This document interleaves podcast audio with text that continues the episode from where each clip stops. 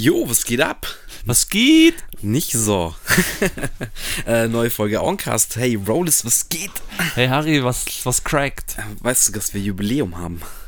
Nee, ich habe gar, kein, ich hab gar nicht mitgezählt. Ja, doch, stimmt. Nee, ernsthaft jetzt. Folge 20. Oh Mann, das müssen wir ja fast feiern. Du, das feiern wir am Samstag. Ein bisschen, ja. Oder? Das müssen Ja. wir schon nochmal irgendwie. Lustig, das ist lustig. Danke für den Reminder, weil. Ja, ich äh, habe es jetzt auch gerade ähm, beim Erstellen des Ordners für diese Aufnahme, habe ich gesehen, oh, das ist der 19, das ist ja jetzt, Moment, äh, jetzt rechen, rechen, äh, rattert das Gehirn, Folge 20. sehr ergiebig. Und äh, ich muss auch sagen, wir haben unser Repertoire ja sehr erweitert. ähm, wir haben, ähm, ja, wir haben über Streaming geredet, wir haben auch über Producing geredet, wir haben letztes, ähm, ja, wir haben eigentlich jetzt schon mehrere Türen auch aufgemacht. Also auch für weitere Gäste ist natürlich jetzt wesentlich mehr Platz geschaffen worden. Äh, Ich bin gespannt. Ähm, ich habe das letzte, wo habe ich denn das geschrieben? Äh, irgendwo habe ich irgendwas über den Podcast geschrieben und dann habe ich auch äh, das nicht mehr als Musikpodcast, sondern Musik- und popkulturelle Podcast, äh, Popcast, Podcast, ähm, also so irgendwie. Und die Bezeichnung finde ich eigentlich ganz cool, weil ich glaube, auch in die Richtung wollen wir gehen, gerade weil es für uns ja auch noch sehr viele Themen gibt, die wir mögen und die jetzt nicht unbedingt was mit Musik zu tun haben. Also Kultur, finde ich, trifft schon sehr gut. Ich finde das sehr. Ja, ich finde, es ist halt generell Popkultur, Mucke, ähm, ja, Fernsehen, Filme, richtig. whatever, Kino, Schön, Gaming. es ist einfach auch schön, was für was sich's kämpfen lohnt, weil Kultur und Kreativität was Schönes ist. Ja, gerade in jetzt den letzten, ich wollte sagen, in den letzten Tagen, aber nein, es ist seit, einem Es Scheiß- ist ewig. seit einem Jahr jetzt schon Ewigkeit. so. Oder schon länger. Ähm, ja, ganz wichtiges Thema. Ich würde auch saugern einfach mal wieder ins Kino gehen. Oh, Ähm. nicht nur das, oder wirklich, ein- also ich meine, das darf, darf man, das ist auch so traurig, man darf es nicht mal sagen, aber ich würde so gerne nochmal wieder in den Club oder zum Konzert gehen. So. Wieso darf man das nicht sagen? Doch, darf man schon sagen, aber es ist momentan so unvorstellbar irgendwie. Ja, also keine Ahnung, wir haben heute, habe ich mir auch ein bisschen, in, ja, ich schaue mir die Zahlen jetzt eigentlich nicht so an, aber ich glaube, wir haben jetzt bei uns hier im Landkreis Bruck ähm, Inzidenz unter 30. What? Ja, Es ist echt crazy, ich kann es auch gar nicht glauben, aber ähm, war halt auf der Seite vom RKI.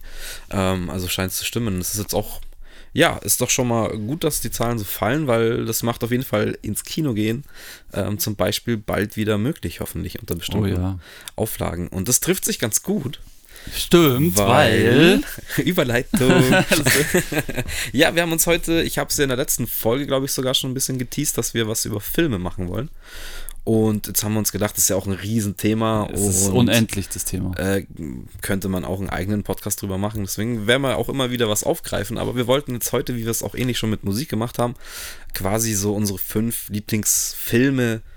Ähm, ja, ich finde da immer auf Alltime finde ich schwierig, weil es wechselt bei mir, finde ich echt immer so ein bisschen durch. Ja, bei mir Aber auch. so jetzt momentan habe ich mich jetzt echt so ein bisschen länger damit befasst und auseinandergesetzt und auch nochmal gegoogelt und gestern sogar ähm, sogar noch einen Film angeschaut, weil ich mir nochmal wissen wollte, ob, Wie ich, geil bist du denn? ob, er, ob er wirklich so gut ist. Und ähm, ich kann nur sagen, ich habe ihn mir äh, UK importiert jetzt auf Blu-ray.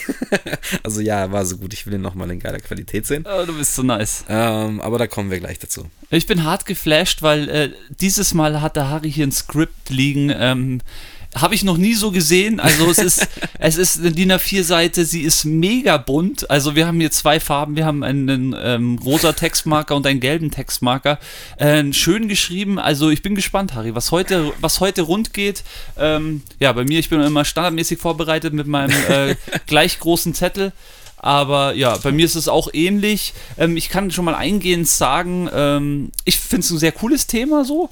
Ähm, ich kann aber eingehend sagen, dass ich sehr, ich habe mich sehr breit aufgestellt und das heißt, ähm, was ich auf jeden Fall nicht habe, ich habe jetzt halt wenig Filme aus den, also eigentlich keinen Film so, so ganz neu genommen. Aber ähm, ja, ich meine, äh, jetzt, wir, wir können ja einfach mal anfangen und bei mir wird es auch so sein, dass ich äh, jetzt halt hier keine Platzierung äh, festgelegt habe bei meinen fünf Filmen, Okay. sondern ähm, ich werde die so äh, zeitmäßig raushauen. Das heißt, ich fange mit dem ältesten Film an. Chronologisch machst du das. Ja, nicht chronologisch, ja, Also wie die- zeitlich wie die Filme rausgekommen Ja, ja genau. Ähm, ja, cooler Ansatz, weil ich habe mir da auch mal wieder schwer getan. Ich habe jetzt letztendlich da schon eine Reihenfolge festgelegt. Ja, aber sehr gut, dann mach doch du deine Reihenfolge, wenn du da schon, wenn du da, wenn du da wirklich Ja, dir das so überlegt hast. das- weil ja, am Ende, so überlegt? Am Ende sage ich vielleicht auch eine, eine finale Reihenfolge von den fünf Filmen. Ähm, das wäre doch ganz gut, also. Ist Okay. doch cool. Ja, ich hab, tu mir da wie immer schwer, aber ich habe halt echt so ein bisschen drüber nachgedacht und ich werde auch immer noch was dazu sagen, welche Filme dann vielleicht da auch noch äh, ansonsten stehen würden Ah, oder stimmt. aus welchen Gründen. Fällt auch noch was ein. Ähm, ich habe hier nämlich auch noch einen zweiten Zettel, da stehen auch noch mal ein Haufen Filme drauf, wo jetzt einige nicht dabei sind. Ach, wie krass. Was was mir jetzt noch einfällt, ich habe das, ähm, ja, wo- wobei, doch, ich, das sage ich einfach schon im, im Voraus, mir ist halt bewusst geworden, wo ich diese Filme aufgeschrieben habe, dass es eigentlich hauptsächlich, wenn wir über Filme reden, klar geht es um Schauspieler, aber hauptsächlich geht es für mich um die Arbeit des Regisseurs. Also wenn man das so dann irgendwie dann runterbricht, klar geht's, das, das Komplexe, das Kon Gesamtkonstrukt ist ja im Endeffekt ein Konstrukt, das sich der Regisseur ausdenkt, der den Schauspielern sagt, wie sie sich verhalten sollen, der denen sagt, wie sie die Rolle interpretieren sollen, der sagt, wie der Hintergrund aussehen soll. Also ich glaube, bei mir ist auch ganz viel, ähm, hat es mit den Regisseuren dann selber zu tun, aber das werde ich dann dementsprechend auch ansprechen. Also da bin ich voll bei dir zu 100 Prozent. Okay, bin, nice. Bin halt auch ein, ein Regisseur-Fan oder von, von gewissen Leuten bin ich einfach Fan. Ähm, das spiegelt sich auf meiner Liste jetzt auch ganz gut und ähm, ja, da muss ich dann aber auch wirklich, sogar bei meinem Platz 1 dann, ähm, muss ich da auch noch eigentlich andere Spiele äh, von, äh, andere Spiele, andere Filme in, den, in, in das Spiel mit einbeziehen, die auch von demselben ähm, Regisseur gemacht wurden, weil die auch eigentlich auf Platz 1 stehen könnten. Ich habe mir aber den einen jetzt ausgesucht und da erkläre ich halt dann nachher, warum ich. So habe ich es aber auch gemacht. Genau, also ich warum mir der jetzt halt da steht. Wie gesagt, es könnte in einem Monat oder zwei oder in sechs wieder, dann denke ich mir, ja, nee, dann würde ich, würde ich den austauschen gegen den anderen Film. Deswegen finde ich solche Listen immer temporär, aber ich finde es auch geil, wenn sich sowas dann ein bisschen dreht. Naja, wobei ich jetzt halt gesagt habe, dass ich eigentlich, glaube ich, bei meiner Liste jetzt hat wahrscheinlich nicht, nichts in einem halben Jahr oder so ändert, weil die Filme meistens schon sehr lange draußen sind und die einfach sich bei mir einfach extrem irgendwie auch so reingebrannt haben. Ich habe jetzt sogar echt Filme, die ich, ähm, denen ich mir jetzt gestern nochmal angeschaut habe, ähm, die ich halt echt auch lange nicht gesehen habe, über die ich auch erstmal, ich musste ein bisschen überlegen, dass ich drauf auf die Filme überhaupt erstmal wieder gekommen bin. Ähm, und bei dem, das ist dann auf der Platz 5, war es halt echt so, dass ich, ich muss ihn mir nochmal anschauen, weil ich habe den so imposant im Kopf. Der Film ist jetzt aber auch nicht ähm, so neu, sage ich jetzt mal. Und dann, ja, hat sich optisch natürlich auch viel geändert mittlerweile Ja, im das ist- Business. Und ja. ich habe ihn gestern noch mal in einer schlechten Version gesehen und da war es schon so, dass die Bilder immer noch krass waren. Deswegen habe ich mir jetzt die Blu-ray geholt, weil ich möchte das jetzt schön noch mal in, Ja. auf meinem 55k nochmal erleben, weil das hat mir gestern schon wieder Spaß gemacht. Ich bin total gespannt auf deine Liste, weil es ist oft so, momentan ist bei mir so, ich mache dann Netflix oder Disney oder irgendwas an und denke mir ho hoffentlich gibt es irgendwelche neuen Filme. Und manchmal hat man diese alten auch gar nicht mehr so auf dem Zettel. Bei mir ist es teilweise so, also momentan ist es teilweise so, dass ich dann halt diese ganzen Avengers mir nochmal reinziehe, ähm, aber so wie früher, also zum Beispiel auch die, die ich mir jetzt, die ich jetzt alle fünf, die ich aufgeschrieben habe, habe ich echt länger nicht gesehen, was total schade ist. Und ich werde jetzt auch wahrscheinlich durch deine Liste wieder inspiriert werden und werde äh, wieder Bock haben, mir vielleicht den einen oder anderen Film nochmal wirklich Hoffentlich. bewusst reinzuziehen, wie gestern zum Beispiel, was ich auch ganz geil fand, so war der erste Hellboy, der hier lief bei Ja, dir. fand ich auch cool. Ähm, irgendwie war ich auf einmal in the zone, so, war irgendwie geil. Ich schaue ab und zu einfach jetzt auch mal, was einfach so läuft und ähm, ja, lass mich jetzt auch gerne mal wieder berieseln und habe jetzt auch wieder irgendwie die Leidenschaft für Filme versucht auch zu, zu wecken, weil es ist alles so schnelllebig geworden, dass mir teilweise Serien, die halt echt dann so eine, eine Folge eine Stunde ist, das ist dann echt manchmal schon schwierig. Und dir dann so einen ganzen Film zwei Stunden lang aufmerksam anzuschauen, das habe ich jetzt echt lange nicht mehr gemacht. Ähm, aber so langsam gibt es gewisse Filme und gibt es auch aktuell ein paar gute Filme, ähm, wo ich echt wieder Bock hätte und wo ich jetzt auch echt sage, es wird einfach mal wieder Zeit für Kino, definitiv. Oh ja, da, das hast du ja vorhin schon sehr gut gesagt, aber ich bin ja auch ähm, Kinofan. Ich habe auch langjährig, äh, äh, lange, ah, Entschuldigung, lange Jahre im Kino gearbeitet, sieben Jahre in Ja, Mathesa in. München. Ähm, das war ja auch eine lange Zeit von mir, Kinofilme vorgeführt. Popcorn Also for free. damals sogar noch mit äh, äh, 75 Millimeter, äh, mit dem breiten und ähm, mit dem breiten Format. Ich meine, mittlerweile läuft alles vom, vom, von der Festplatte runter und wird über den Beamer projiziert. Früher waren es ja noch richtige Projektoren und das war eigentlich eine richtig coole Zeit. Da habe ich natürlich auch total viel mitgenommen. Dementsprechend, glaube ich, sind jetzt in meiner Liste auch äh, bestimmt drei von den fünf Filmen aus dieser Zeit, die mich da dann einfach auch geprägt haben und die ich mir dann einfach auch tausendmal reingezogen habe. Voll. Ja, äh, la, lass uns starten, Harry. ich, möchte bin noch eine Sache sagen, Ja, ja, weil ich ja. das heute erfahren habe. Ich weiß nicht, ob du das mitbekommen hast, aus akt aktuellem Anlass. Hast du gehört, wen Amazon gekauft hat?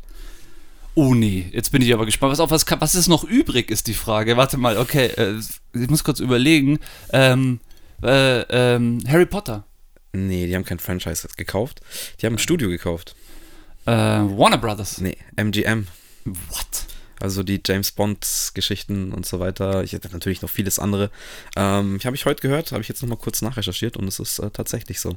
Abgedreht. So läuft der Hase nämlich jetzt. Die So großen der Hase. Plattformen heimsen sich langsam da, die damals übermächtigen Studios Rechte, in Rechte. Hollywood, die jetzt halt äh, nur noch ein Bruchteil von dem wahrscheinlich wert sind, was sie früher wert waren, heimsen sich jetzt langsam die Streaming-Portale, die ganzen Studios ein. Abgefahren. Ja, voll. Ja, du musst Das irgendwie mithalten gegen Disney, weil es ist ja, ist ja schwierig und Amazon versucht ja dieses Spiel, gut, Geld ist ja da, die versuchen es halt mitzugehen. Aber naja, ähm, Interessant. Fun Fact, weil es eben aktuell jetzt ist. Keine Ahnung, wenn es interessiert. Ja, sehr interessant auf jeden Fall. Also soll ich mal anfangen, weil ich habe jetzt meinen Film schon so Bitte. ein bisschen angeteased. oh ja, ich bin gespannt. Ist es der, den du gestern angeschaut Das hast? ist der, den ich gestern angeschaut Ah, habe. okay. Ja. Ähm, wie gesagt, es ist eine ganz abgefahrene Geschichte. Der Film ist von 2006. Ähm, er heißt The Fall, ist von dem Regisseur Fall. Tarzan oder, oder Tarzan, weiß ich nicht, ähm, Singh. Und also der Typ hat noch ähm, The Cell gemacht, den kennt man vielleicht, einen Film mit Jennifer Lopez. Ja, der, Und, oh ähm, nee, der ist crazy. Der ist mega crazy und Krieg der Götter hat er auch noch gemacht. Ähm, sagt vielleicht dem einen oder anderen Ja, was, weil den, den, das ist der, den ich kenne. Also The Fall, äh, erzähl mal, ja, erzähl mal. Das ist mir jetzt nicht bewusst. Ähm, es ist eine nette kleine Geschichte und tatsächlich ist es eine Geschichte, eine Geschichte in der Geschichte.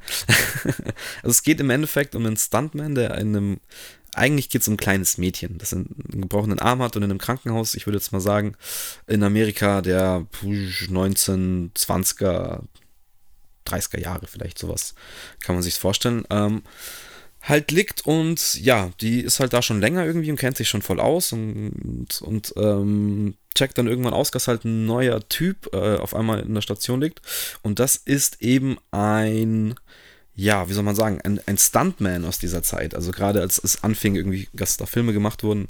Ähm, und der hat eine schwere Rückenverletzung, beziehungsweise er ist eigentlich ähm, abwärts der Hüfte gelähmt. okay. Ähm, und der ist ja eigentlich äh, so der Hauptprotagonist, also im Anführungsstrichen mit der Kleinen zusammen. Ähm, das klingt jetzt alles äh, ja sehr lame erstmal, aber das Ganze nimmt dann sehr schnell einen Twist.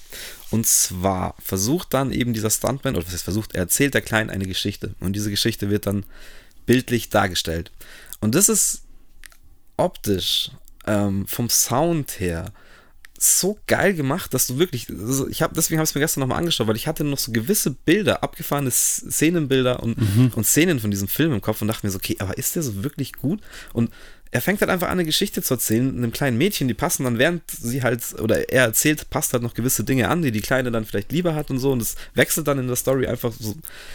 Und keine Ahnung, du bist aber trotzdem so schnell hooked und da sind fünf Charaktere, die dann in dem Film auch noch eine Rolle spielen, so. Ich will jetzt auch nicht zu viel spoilen. Und es geht dann im Endeffekt um fünf Helden, die in irgendeinen General halt aus einem Rachefeldzug jagen und Ah, okay. durch eine abgefahrene Wüstenlandschaft und Oasen und abgefahrenes Zeug. Also da passiert auch viel crazy Fantasy-Shit, kann man jetzt sagen. Also muss man vielleicht mögen. Jetzt nicht zu abgefahren. Ähm, aber ja, fand ich gestern wieder imposant. Ich konnte es leider nur in schlechter Qualität irgendwie auf YouTube mir noch ein bisschen anschauen. Aber wie gesagt, ich habe mir jetzt die Blu-ray geholt, weil das möchte ich nochmal echt in Full HD ähm, Also ich, erleben. ich bin dabei. Wann, wann ist denn der rausgekommen? 2006 ist der rausgekommen. Und weißt du, wer mir den mal in die Hand gedrückt hat auf DVD? Ich kannte den Film auch davor, ich hätte ihn nie gekannt sonst. Der Peter. Nee, der Michi. Okay. Liebe Grüße an Michi Hahn.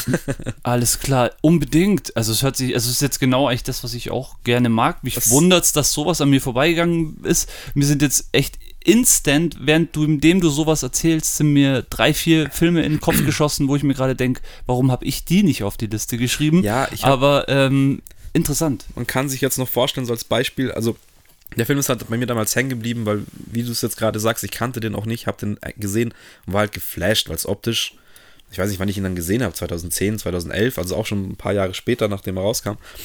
Und es sah einfach so krass gut gemacht aus. Da ist natürlich auch ein bisschen CGI, aber es ist echt verhältnismäßig jetzt nicht so, dass es einem auffällt. Okay. ähm, oder dass es krass ins Auge springt. Und das fand ich halt dann für 2006 schon, wow, Respekt. Und wie gesagt, diese Geschichte ist ziemlich simpel gestrickt und einfach erzählt, die halt sich dann erst in so eine Rachegeschichte, die dann noch einen Twist nimmt und bezieht sich dann, wie gesagt, auf, auf, auf echte Personen, die halt in dem Film noch eine andere Rolle spielen. Ähm, und ist dann relativ süß, weil mit dieser Geschichte verarbeitet dann dieser Stuntman Roy, glaube ich, ähm, auch seinen Sturz. Der hat diesen Sturz auch aus einem gewissen Grund gehabt. Das hängt dann wieder mit Liebe zusammen und so weiter. Ähm, und ja, im Endeffekt hat er auch so ein bisschen die Lust am Leben verloren und es kommt dann auch über die Geschichte halt wieder so ein bisschen raus.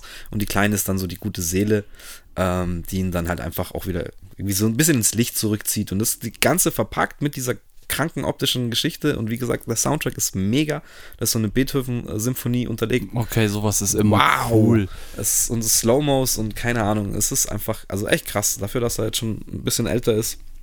Bisschen älter, naja, aber Gibt es da Schauspieler, die man kennt, die da mitspielen? Nee, gar nicht. Okay, ich habe mir auch echt keine Schauspieler aufgeschrieben. Abgedreht. also das ist wirklich ähm, sehr interessant, dass du das sagst. Also ich habe den Namen auf jeden Fall schon mal gehört, aber dass der mir mal so zwischendrin oder seitdem irgendwie auf irgendwelchen Plattformen über den Weg gelaufen ist. kannst du auch nicht streamen. Ich okay. habe ihn mir gestern, wie gesagt, auf YouTube habe ich, hat da irgendein Verrückter den mal hochgeladen in einigermaßen Qualität. Ich dachte mir, komm, das kann ich mir jetzt reinziehen, weil ich hatte ihn ja schon im Warenkorb und habe ihn mir dann bestellt. Aber den gibt es nicht mal auf iTunes oder Amazon zu kaufen. Okay. Also du kannst ihn nicht mehr digital holen. Ich weiß nicht warum. Der ist, wahrscheinlich liegt es am Verleiher oder so. Ich habe mir jetzt auch, ich hätte die deutsche Version der Blu-ray irgendwie für 35 Euro Alles klar. Ähm, bekommen und dann habe ich sie jetzt einfach aus UK importiert und es kostet halt 15 Euro. Ja. Also das liegt wahrscheinlich irgendwie am Verleiher, dass es den einfach ja, oder er wurde halt hier nicht so ähm, vertrieben wie jetzt in, genau. in, anderen Ländern. Ich weiß es auch nicht. Also auch die Studios, die dahinter sind, ich habe da auch ein bisschen mir das angeschaut. Keine Ahnung, noch nie okay. gehört. So. Ist echt abgefahren. Ja, bitte lad mich ein, habe ich voll Bock drauf, Harry. Ja, voll, hört, sich, hört kommt, sich super interessant an. An. Können wir mal, können wir starten. Ja, auf deiner geilen Glotze. Ähm, ja, also ich fühle mich jetzt echt gerade so ein bisschen äh, rausgerissen, habe ich ja gerade schon gesagt. Also am liebsten würde ich ja jetzt halt irgendwie auf meine Liste noch äh, äh Butterfly-Effekt oder ähm, was hatte ich gerade noch im Kopf? Oh, jetzt fällt es mir nicht mehr ein, schade. Ähm, aber so, so Filme schreiben, aber ich muss euch ganz ehrlich gestehen, ich bin der, der heute, her, der, der heute den Commercial Guy gibt, so, uh. definitiv so. Ähm, die Rollen sind heute klar verteilt, aber ich muss auch ehrlich sagen, dadurch, wahrscheinlich auch durch meine Kinozeit, ähm, da ich in diesem Blockbuster-Kino gearbeitet habe, Mathesa, wo einfach auch immer nur die fetten Filme liefen und ich dementsprechend auch bei denen dann hängen geblieben bin, ist, ja ist, das, ist das irgendwie mein Ding. Also ich bin jetzt nicht, ich liebe schon mal auch einen Arthouse-Film, so es gibt schon echt auch geile Arthouse-Filme, aber ich bin nicht der komplette, ich schaue nur Arthouse, sondern ich bin schon einer, der krass eigentlich jetzt auf seiner Liste die Blockbuster hat und das fängt dann äh, wirklich ich habe einen sehr, sehr alten Film mir aufgeschrieben, weil mich da eigentlich auch die ganze Trilogie im Endeffekt geflasht hat. Aber ich habe. Oh, ich bin gespannt. Ja, aber ich habe im Endeffekt halt äh, den ersten Teil, wie es immer so oft ist bei der Trilogie, ist dann doch der, der dann, wo dann auch der. Ich die, hoffe, du sagst es. Ich hoffe, du sagst die Haupt, äh, Der Hauptdarsteller einfach der krasseste Dude ever ist.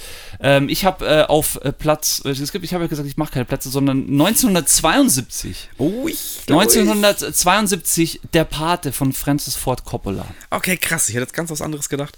Nee, aber das ist, das aber, ist genau ja. mein Stil von Filmen. Ich bin eigentlich nicht so der Horror-Guy. Ich bin nicht der Splatter-Guy. Ich bin nicht der äh, total ähm, Psycho-Guy, ich bin auch nicht der Comedian-Guy, sondern ich bin so, ich mag Familienfilme, ich mag Actionfilme, ich mag großgedrehte Filme und das wird man hier auch an meiner Liste sehen. Eigentlich jeder Regisseur, den ich nenne, ist einfach einer, ein Big Man und hier haben wir Francis Ford, Francis Ford Coppola, es ist, glaube ich, einer der ersten Big Mans und der Pate, da gab es ja dann drei Teile auch davon, äh, auf Englisch heißt es The Godfather ähm, klassischer Mafia-Film. Also wer, wer noch nie was davon gehört hat. Äh, Mafia-Saga. Mafia-Saga und es ist gar nicht mal, also klar, äh, klar ist es dieses klassische, okay, es werden auch mal Leute getötet und so, aber eigentlich grundsätzlich geht es um diese Familie, um diese Mafia-Familie und was teilweise dann auch den einzelnen Familienmitgliedern ja, durch irgendwelche Entscheidungen ähm, äh, angetan wird, also auch psychisch, äh, in welche, in welche Situ Lebenssituationen die gebracht werden. Es ist super interessant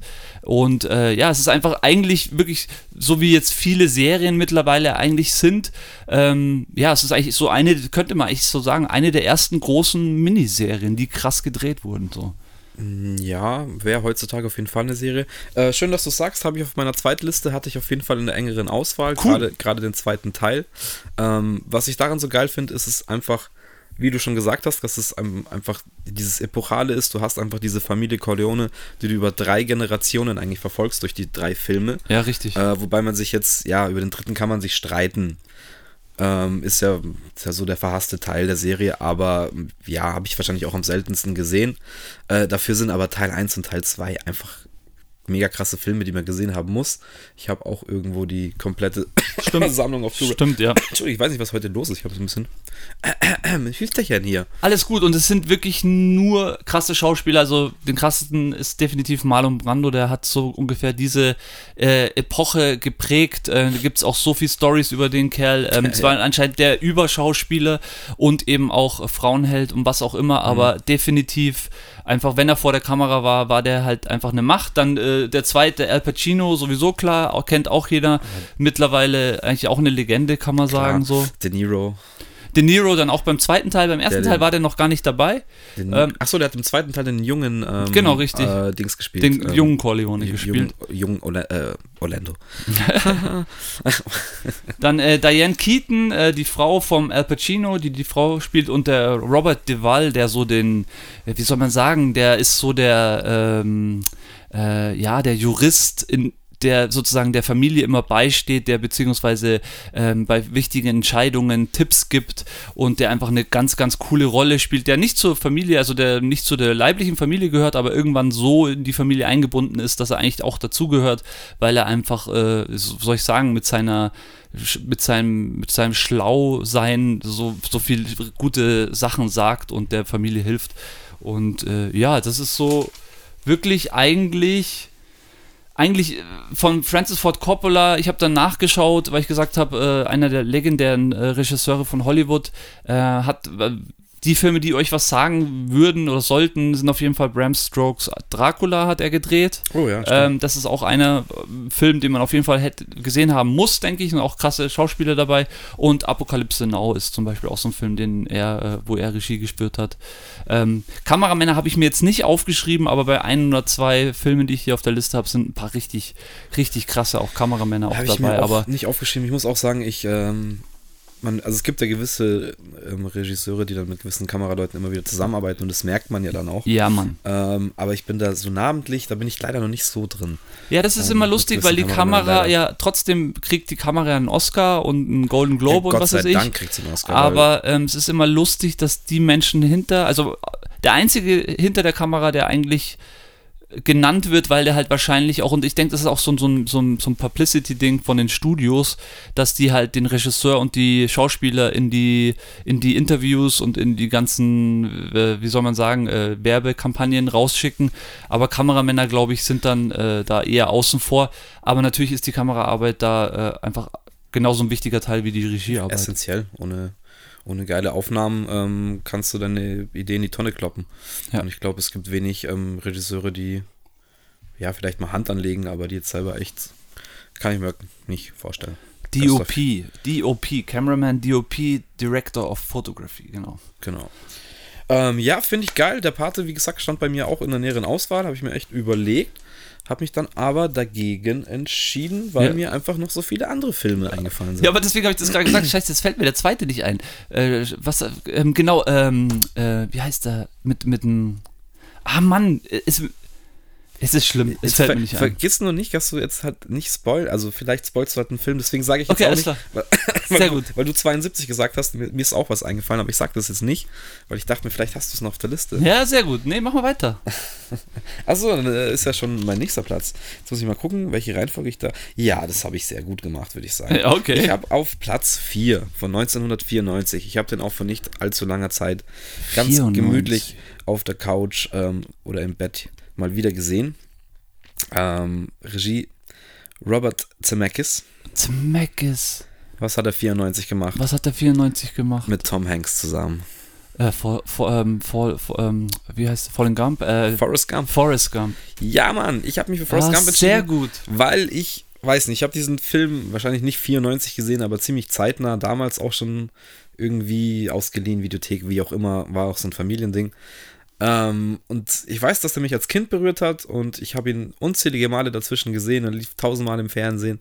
Ähm, und ich habe ihn jetzt, wie gesagt, dieses Jahr vor ein paar Monaten, Wochen äh, gesehen und er berührt immer noch. Es ist einfach ein sauguter Film, auch wenn man ihn komplett auswendig kennt. Man freut sich einfach auf gewisse Szenen. Äh, es ist einfach unglaublich, ähm, wie gut Tom Hanks diese Rolle spielt.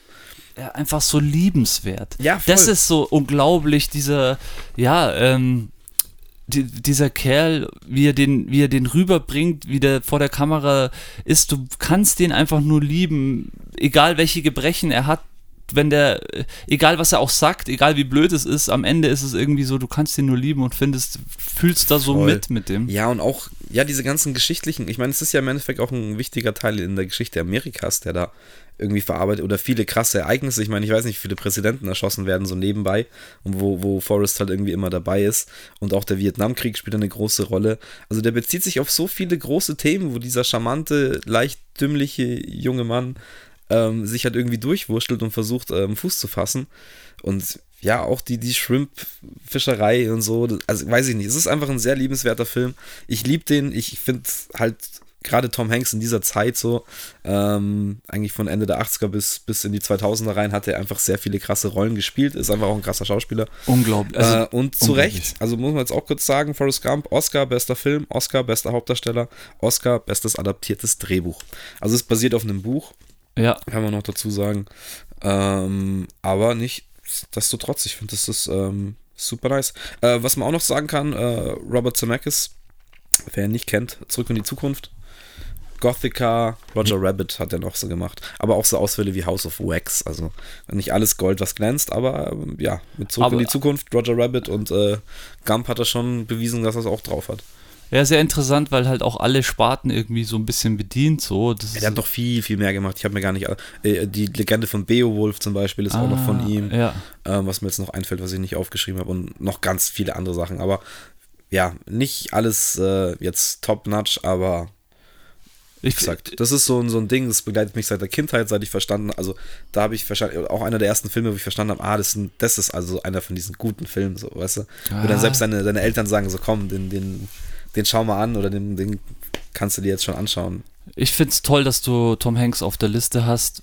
Perfekt. Hätte ich. Schade, dass ich ihn nicht auf der Liste habe, aber wenigstens hast du ihn auf der Liste, weil äh, der hat so viel unglaubliche Filme gemacht. Zum Beispiel diesen Ja. Castaway, der verschollen. Ah, der ist, glaube ich, auch von Zemeckis. Das kann auch sein, dass der von Zemeckis Stimmt, ist. ja, da haben sie der ist auch unglaublich gut. Dann Mega, äh, ja. dieser. Äh, zu nicht- Recht auch für heißt- beide Rollen einen Oscar bekommen. Stimmt, äh, Up in the Air oder ist es, wo, wo er diesen, diesen äh, Gestrandeten am Flughafen spielt, wo die Catherine Zeta- Catherine- Catherine Zeta Jones mitspielt. Äh, jetzt auch Äh, mit, mit Hanks. ist Ähm, auch Hanks. wie heißt Es es ist Terminal zi- heißt der, glaube ich. Terminal, ja, ist ziemlich neu oder neuer, so auf jeden Fall in den 2000er Jahren rausgekommen. Also so, die- wahrscheinlich die guten fallen mir jetzt gerade nicht mal ein, aber er hat auch so viel Filme und so breit gefächert, so viel Charaktere. Ja, jetzt auch, auch, auch gespielt. die alten Sachen, so von Schlaflos äh, in Seattle. Oh ja. Oder wie hieß denn das mit den Nachbarn, wo, wo sie, wo er immer mehr ausrastet ähm, und die, wo er da denkt, dass er die Nachbarn verdächtigt, dass er die, dass die Leute umbringen dann ist, stimmt das ja und so. Wie heißt denn der Film? Äh, weiß ich gerade nicht. Äh, und dann gibt es noch den anderen Film, irgendwie geschenkt, ist nicht zu teuer, der ist auch aus den 18, glaube ich, wo, wo er und weiß nicht, mit wem er da zusammen spielt, die Dame, wie die heißt, wie sie so ein abgefucktes altes Haus kaufen, renovieren und er auch daran fast durchdreht. Ähm, Philadelphia, dafür Oh, hat er ja. seinen ersten Oscar bekommen, ist er, glaube ich, auch Ja, wie viele. Oscars hat der denn? Das ist ja Der hat drei. Oscars. Aber ich glaube, das ist einer der wenigen, weil und, und auch zu Recht, muss man sagen. Es gibt vielleicht noch ein, zwei in der Liste, wo man sagen kann, okay, also zum Beispiel, das ist auch so ein Punkt, wobei der spoiler ich jetzt wahrscheinlich schon wieder, weil du hast bestimmt einen Film mit ihm drinnen. Äh, lassen wir jetzt mal. Aber es gibt halt wirklich ein paar Schauspieler, wo man sich denkt, die hätten vielleicht ein bisschen mehr verdient, aber Tom Hanks ist definitiv äh, krass, äh, krass weit oben so. Ja, einer der ganz großen, mein Gott, ich finde jetzt, ist jetzt meine Meinung, ja, ich habe jetzt auch so Sachen wie Captain Phillips oder so, oder war nicht auch The Flight von ihm, wo auch diesen Scully, diesen Piloten da gespielt hat, der im Hudson River gelandet ist. Oh ja, der war aber auch gut. Ich weiß, aber das habe ich mir jetzt nicht angeschaut, aber zum Beispiel äh, auch noch geil, was man auch immer ge- gerne vergisst, das hat auch am Start ist Catch Me If You Can. Ähm, oh, sorry, hoffentlich ist er jetzt nicht drauf bei dir. Gut, dann ist, dann ist gut. nee, nee, alles gut. ähm, Wenn, wäre es jetzt auch nicht schlimm. Also ja, ehrlich, natürlich. Wir, wir sprechen ja äh, hier. Wäre ein bisschen schade. Nee, aber ja, grandioser Schauspieler. Wie gesagt, macht mir jetzt, ja, auch diesen neuen Netflix-Film habe ich jetzt auch nicht gesehen. Also, ich bin jetzt da nicht so ein Fan, dass ich sage, ich, ich ziehe mir jetzt jeden Film rein, wo Tom Hanks mitspielt. Aber ich finde, der hat Sachen gemacht da vor muss man seinen Hut ziehen, davor muss man Respekt haben und das ist einfach einer der ganz großen Schauspieler aus Hollywood. Ich muss auch sagen, dass mir diese Regie erst in den letzten Jahren bewusst geworden ist, so ja, ab den 2000er Jahren. Ich denke jetzt so jemand wie Robert Zemeckis ist auch ein ganz großer. Definitiv ja. war mir halt nie so bewusst. Bei dem Film bleibt mir jetzt am meisten wirklich einfach die Arbeit von Tom Hanks hängen, muss ich ehrlich sagen. So. Ja, das, das überragt natürlich den, den kompletten Film. Auch zum Beispiel, ähm, schönes Beispiel für ähm, Zusammenhang mit einem schönen Main-Theme, also mit der, mit der Musik äh, die den Film einfach nochmal komplett abrundet. Und ist, Stimmt, ja. ist jetzt ja nicht unbedingt an jeder Stelle ein Feel-Good-Movie, ist einfach eine klassische Tragikomödie und ja, kann man sich super schön mit der Familie anschauen und rührt teilweise auch zu Tränen, wenn man sich drauf einlässt. So gut, dass du das auch ansprichst mit der Musik, weil das ja auch ein wichtiger Punkt ist. Hast du bei dem ersten Film The Fall, hast du das auch ja. schon gut angesprochen. Finde ich sehr cool. Die habe ich jetzt beim Paten nicht aufgegriffen, aber ja, da passt okay, das natürlich auch sehr gut. Muss man dann auch nochmal hervorheben. Aber da ja. kann man sich dann auch vorstellen, was dann da so für Musik läuft. Ähm, also ich glaube, jeder kennt den Pate, das Main-Theme. Das, oh, stimmt. Ist ja das eigentlich das klassische Mafia-Theme-Song so. Der, so. Stimmt, stimmt. Aber das ist sehr gut und ich habe, glaube ich, bei einem einen oder anderen Film habe ich mir sogar auch den, den äh, Komponisten, Hauptkomponisten aufgeschrieben, ist doch klar. Ja, Immer. du siehst, meine Seite ist sehr voll, habe ich mir auch überlegt, aber dachte mir, bei den meisten Filmen, die ich jetzt aufgeschrieben hatte, kannte ich sie nicht. Dann ist es auch nicht so wichtig. eben, eben, ja, aber bei manchen Filmen ist es schon das A und O auch, beziehungsweise ist es das, was den Film dann auch trägt. Voll. So. Ist, also The Fall wird sehr viel getragen von imposanter Optik und imposanten Sound in Kombination mit geilen Bildern.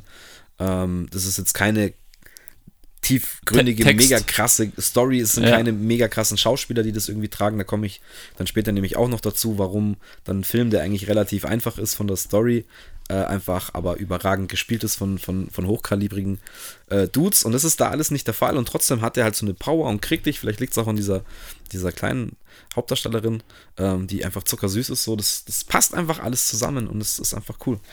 Deswegen, das macht mega viel aus. Ähm, und ja, da sind wir auch, da schließt sich wieder der Kreis auch von unserem Podcast.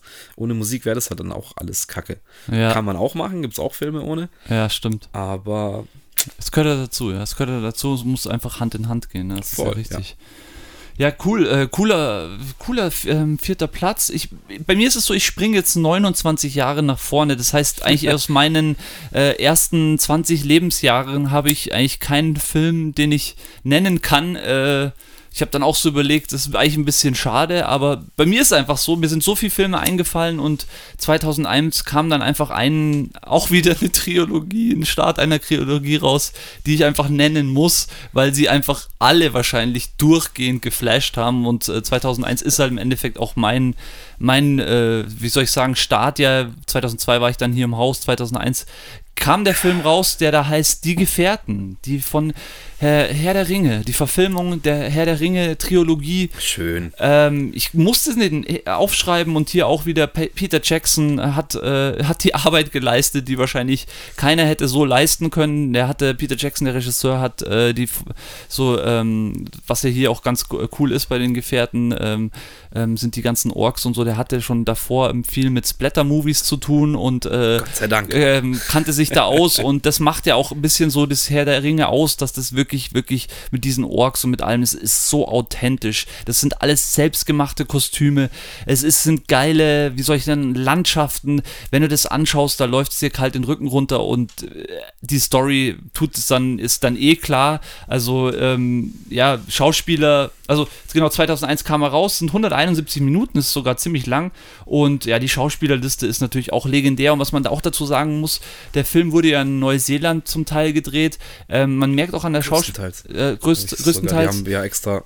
Egal, ich sag nachher was dazu. Ähm, die Schauspielerliste liest sich diesmal liest sich nicht wie eine klassische Hollywood-Liste, weil ich habe so ein paar Filme auf meiner Liste stehen, da liest du wirklich die Schauspieler vor und weißt einfach, okay, jeder von denen wohnt in LA.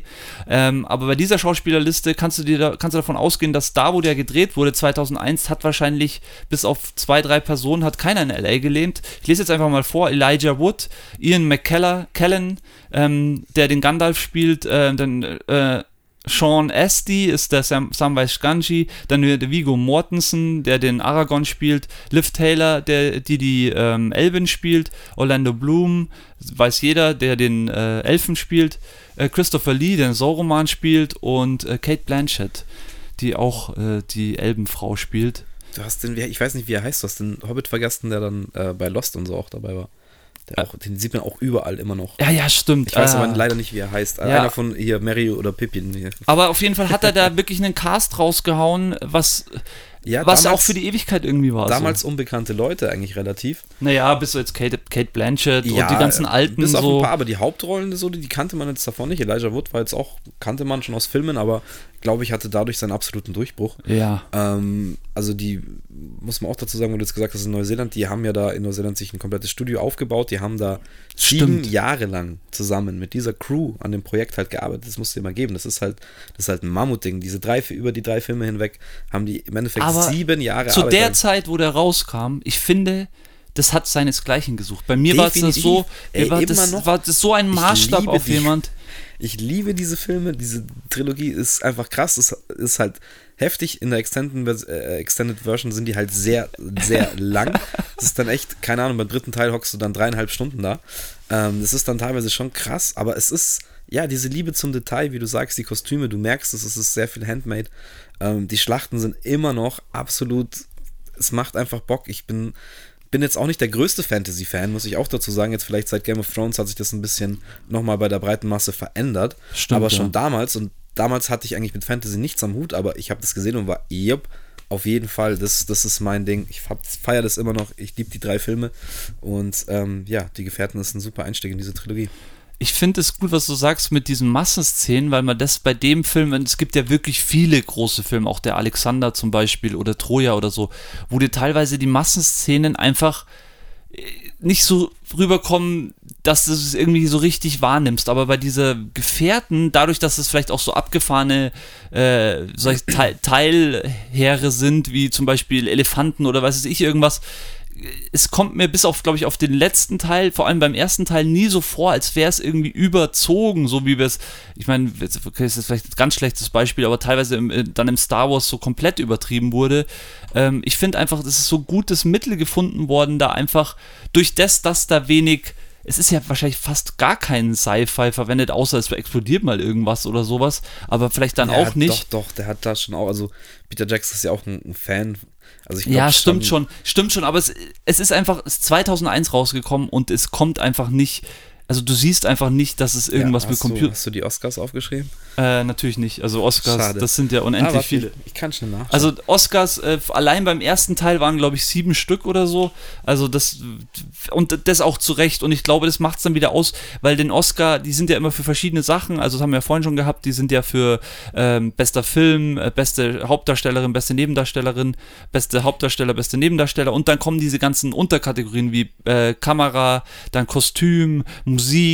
Ähm, also da gibt es ja so viele Unterkategorien und ich glaube, der Film hat einfach deswegen so viel abgeräumt, weil er halt einfach in allen Kategorien einen neuen Maßstab im Endeffekt gesetzt also hat. die Gefährten, da muss ich dich leider ein bisschen bremsen.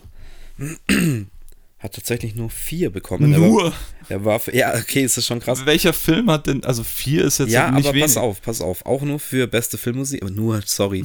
Äh, beste Filmmusik, beste Kamera, äh, beste visuelle Effekte, bestes Make-up be und beste Frisuren. Das sind aber fünf jetzt. Eins, nee, das ist, hängt zusammen. Make-up und Frisuren ist ein Ding. Ah, okay. Und dann aber noch nominiert für bester Nebendarsteller, bester Film, beste Regie, bestes adaptiertes Drehbuch, bestes Szenenbild, bester Ton, beste Kostümdesign, bester Schnitt. Äh, okay, das ist eine Ansage. Aber ich glaube, der dritte hat dann letztendlich so mega viele abgeräumt. Ja, also mein, im, Endeffekt die Trilogie hat wahrscheinlich, Ja, also das ist, Also ich bin voll bei dir. Ähm, ich finde leider, dass, dass der Hobbit das dann leider nicht so gut weitergeführt hat. ja gut, das ist ja auch klar. Also ich meine, wir waren damals auch im Malteser, glaube ich, im Ja. Großen und haben uns das dann es war in, 3, ziemlich abgefahren. in 3D angeschaut. und vor allem Teil. in dem neuen Dolby, in Dolby Atmos, wo der Sound im Endeffekt Das ähm, war schon geil. der, wo der Sound äh, aus verschiedenen Teilen des Raumes kommt, also nicht mehr auch von den Wänden, sondern der kommt sozusagen, das ist total abgefahren. Also äh, Dolby Atmos, das ist sowas, lohnt sich ins Kino zu gehen. Und was ich auch geil fand, was jeder scheiße fand, war die hohe Framerate. Die haben die ja irgendwie verdoppelt, die Framerate. Doch, fand das, ich mega geil. Und ich fand das so, wir haben das, glaube ich, sogar auch in 3D angeschaut. Ja. Also das war schon was bei Hobbit, das mir getaugt hat. Bei Hobbit hat mir natürlich das war, einfach ich, 100 Frames oder so. oder? ja, äh, ich glaube 50, bin mir nicht sicher. Echt? Also Okay, normal sind 25 und ich glaube es waren 50. Oder so, Aber bin mir okay. nicht ganz sicher.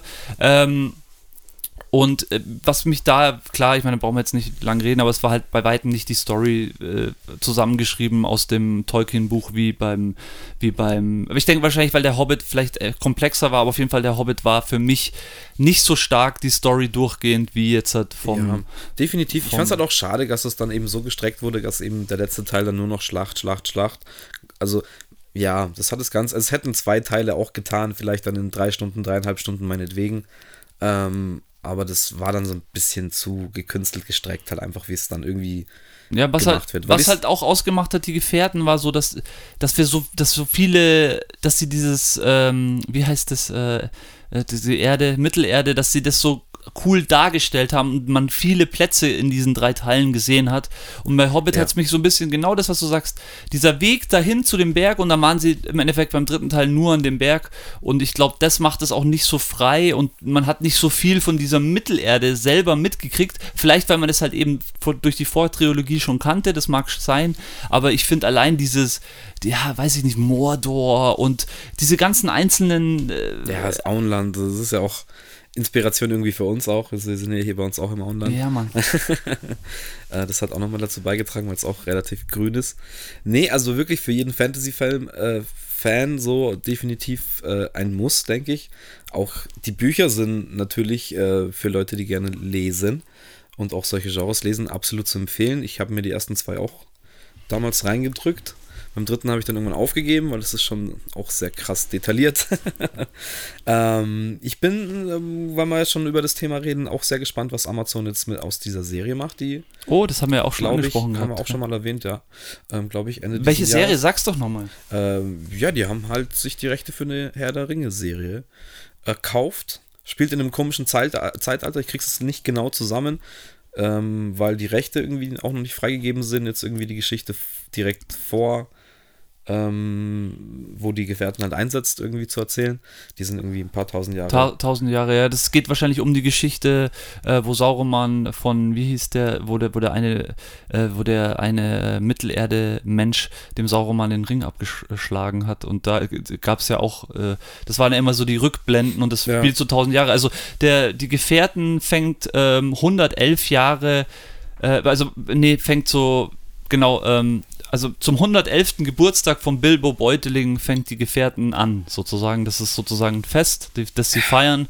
Und da wird der 111 Jahre, weil der ja den Ring so lange hat. Und das kam, dann kann man sich ja ungefähr ausrechnen, dass dann 60 Jahre oder 70 Jahre davor haben, hat der Hobbit gespielt.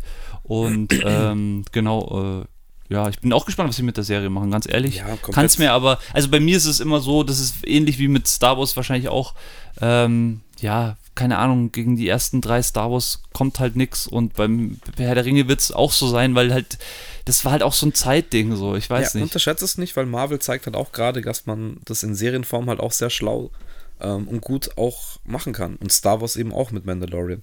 Also da gibt es jetzt schon Beispiele, die. Da hast du recht. Und ja. sie nehmen halt komplett irre viel Geld in die Hand, dass es eigentlich schon schwierig ist, dass es irgendwie scheiße ausschauen wird oder sich scheiße anfühlen wird. Also naja, glaub, also Geld alleine, ich finde vor allem, man sieht es bei der DC-Reihe, ähm, ja, also Geld alleine ja, ist jetzt nicht alles. Äh, DC-Reihe, hast du den Snyder Cut jetzt schon gesehen eigentlich?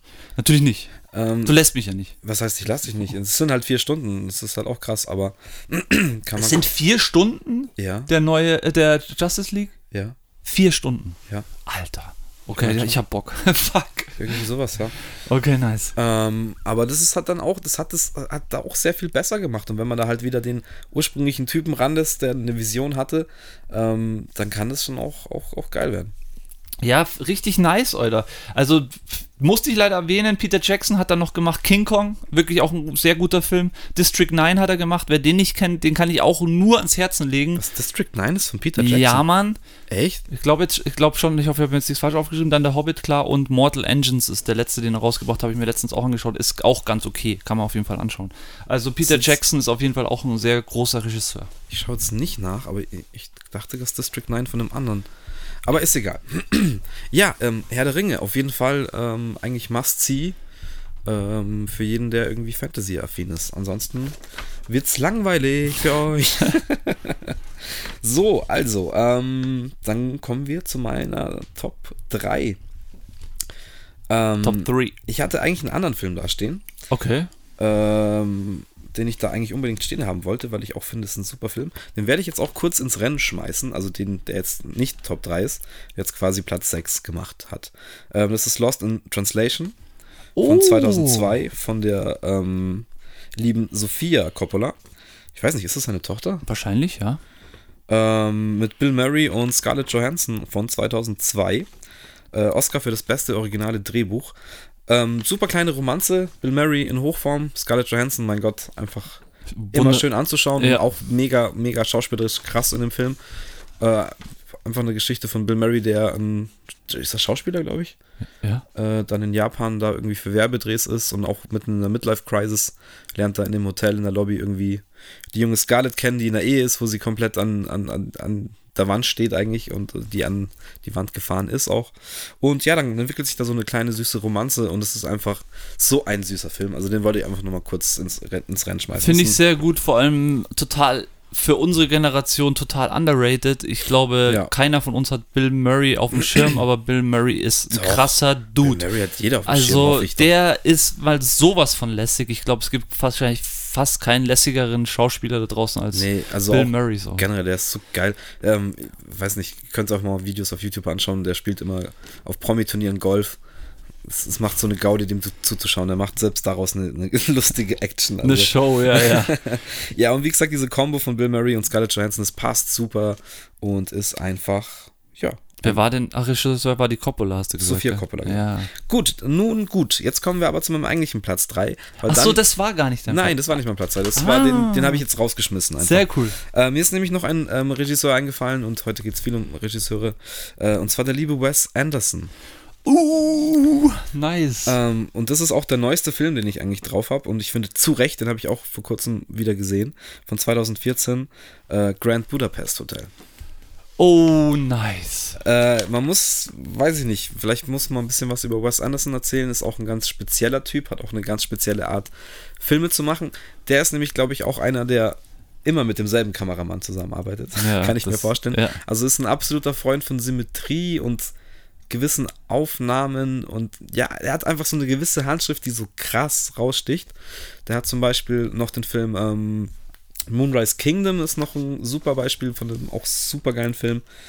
Ähm, was hat er denn noch gemacht? In den, hast du den Isles of Dog gesehen von ihm? Das sagt mir Also irgendwas. auch, war der animiert? Nee, die haben das auch, glaube ich, Stop Motion mehr oder weniger dann ähm, so eine, ja, es geht eigentlich um eine, wirklich eine, die Insel der Hunde, wo die Hunde drauf verbannt werden. nee, habe ich nicht gesehen. Auch richtig geil. Ähm, was man noch kennt, ist Royal Tenenbaums, denke ich. Ähm, mit, wow, ich glaube, da spielt die Gwyneth Paltrow mit, Gene Hackman und äh, wie heißt er, Ben Stiller zum Beispiel. Naja, egal, aber heute geht es um das Grand Budapest Hotel äh, von 2014. Hat keinen Oscar gewonnen, das ist aber egal.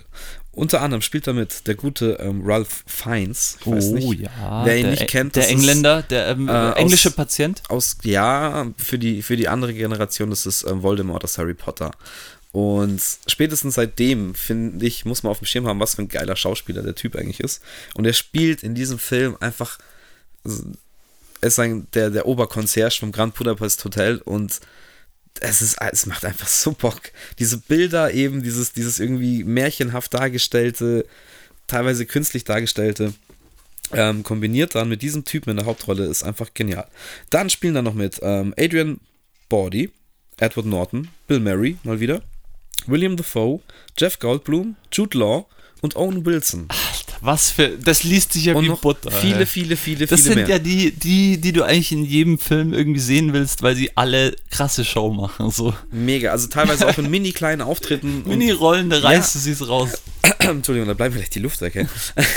und im Endeffekt geht es halt um einen kleinen Lobbyboy aus dem Grand Budapest Hotel, der eben bei dem großen Concierge, der von Ralph Fiennes ähm, gespielt wird, eben in die Lehre geht so und die begeben sich halt auf eine abenteuerliche, märchenhafte Reise durch eine Zeit, ja, die ja so ein bisschen auch an das Europa in Kriegszeiten des Zweiten Weltkriegs irgendwie erinnert. Aber ja, man kann es schwer beschreiben, wenn man, wenn man Wes Anderson-Filme noch nie gesehen hat. Es ist einfach so ein ganz bestimmter Vibe an. Du weißt, dass du in einer Fantasiewelt bist, aber Ja. es ist einfach so schön dargestellt. Es ist optisch eine Augenweide. Ich, ich stehe wahrscheinlich auch auf Symmetrie und auf diese geraden Aufnahmen, die er immer macht und äh, Kamerafahrten. Und ja, gerade in diesem Setting mit diesem Hotel und Lobbyboy, das ist, das ist einfach so ein schöner Film.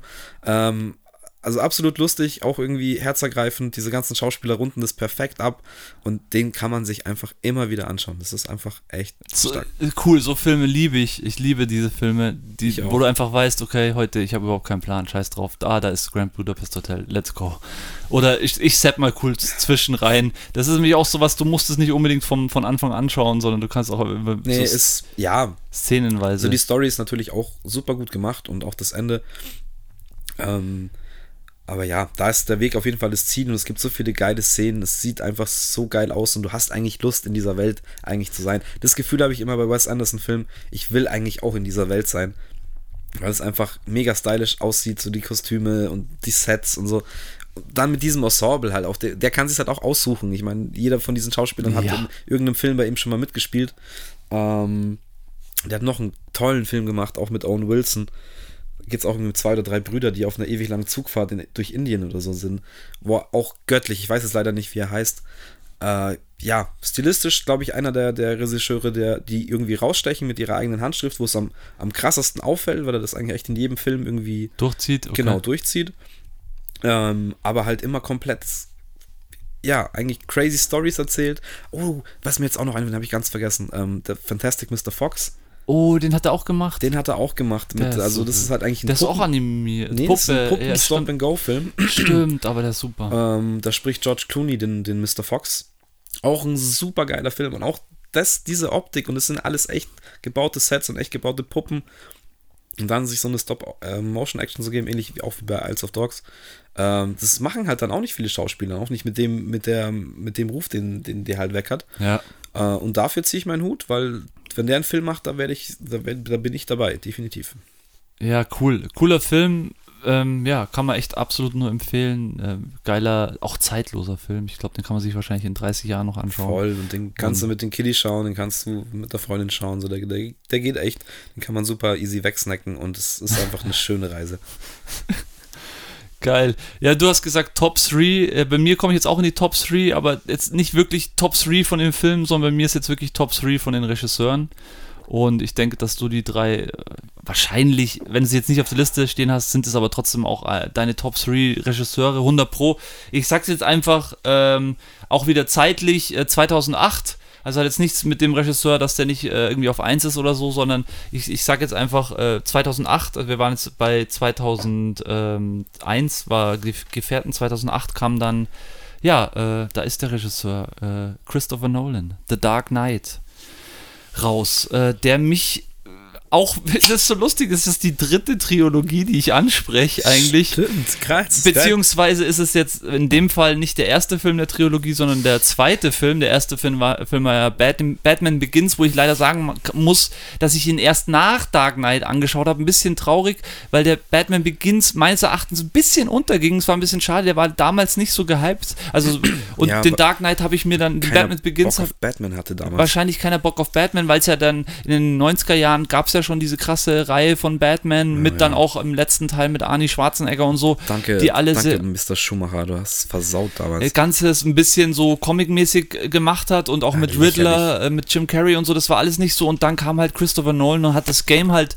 er hat das Game, also Christopher Nolan muss man einfach sagen, hat das Game gechanged.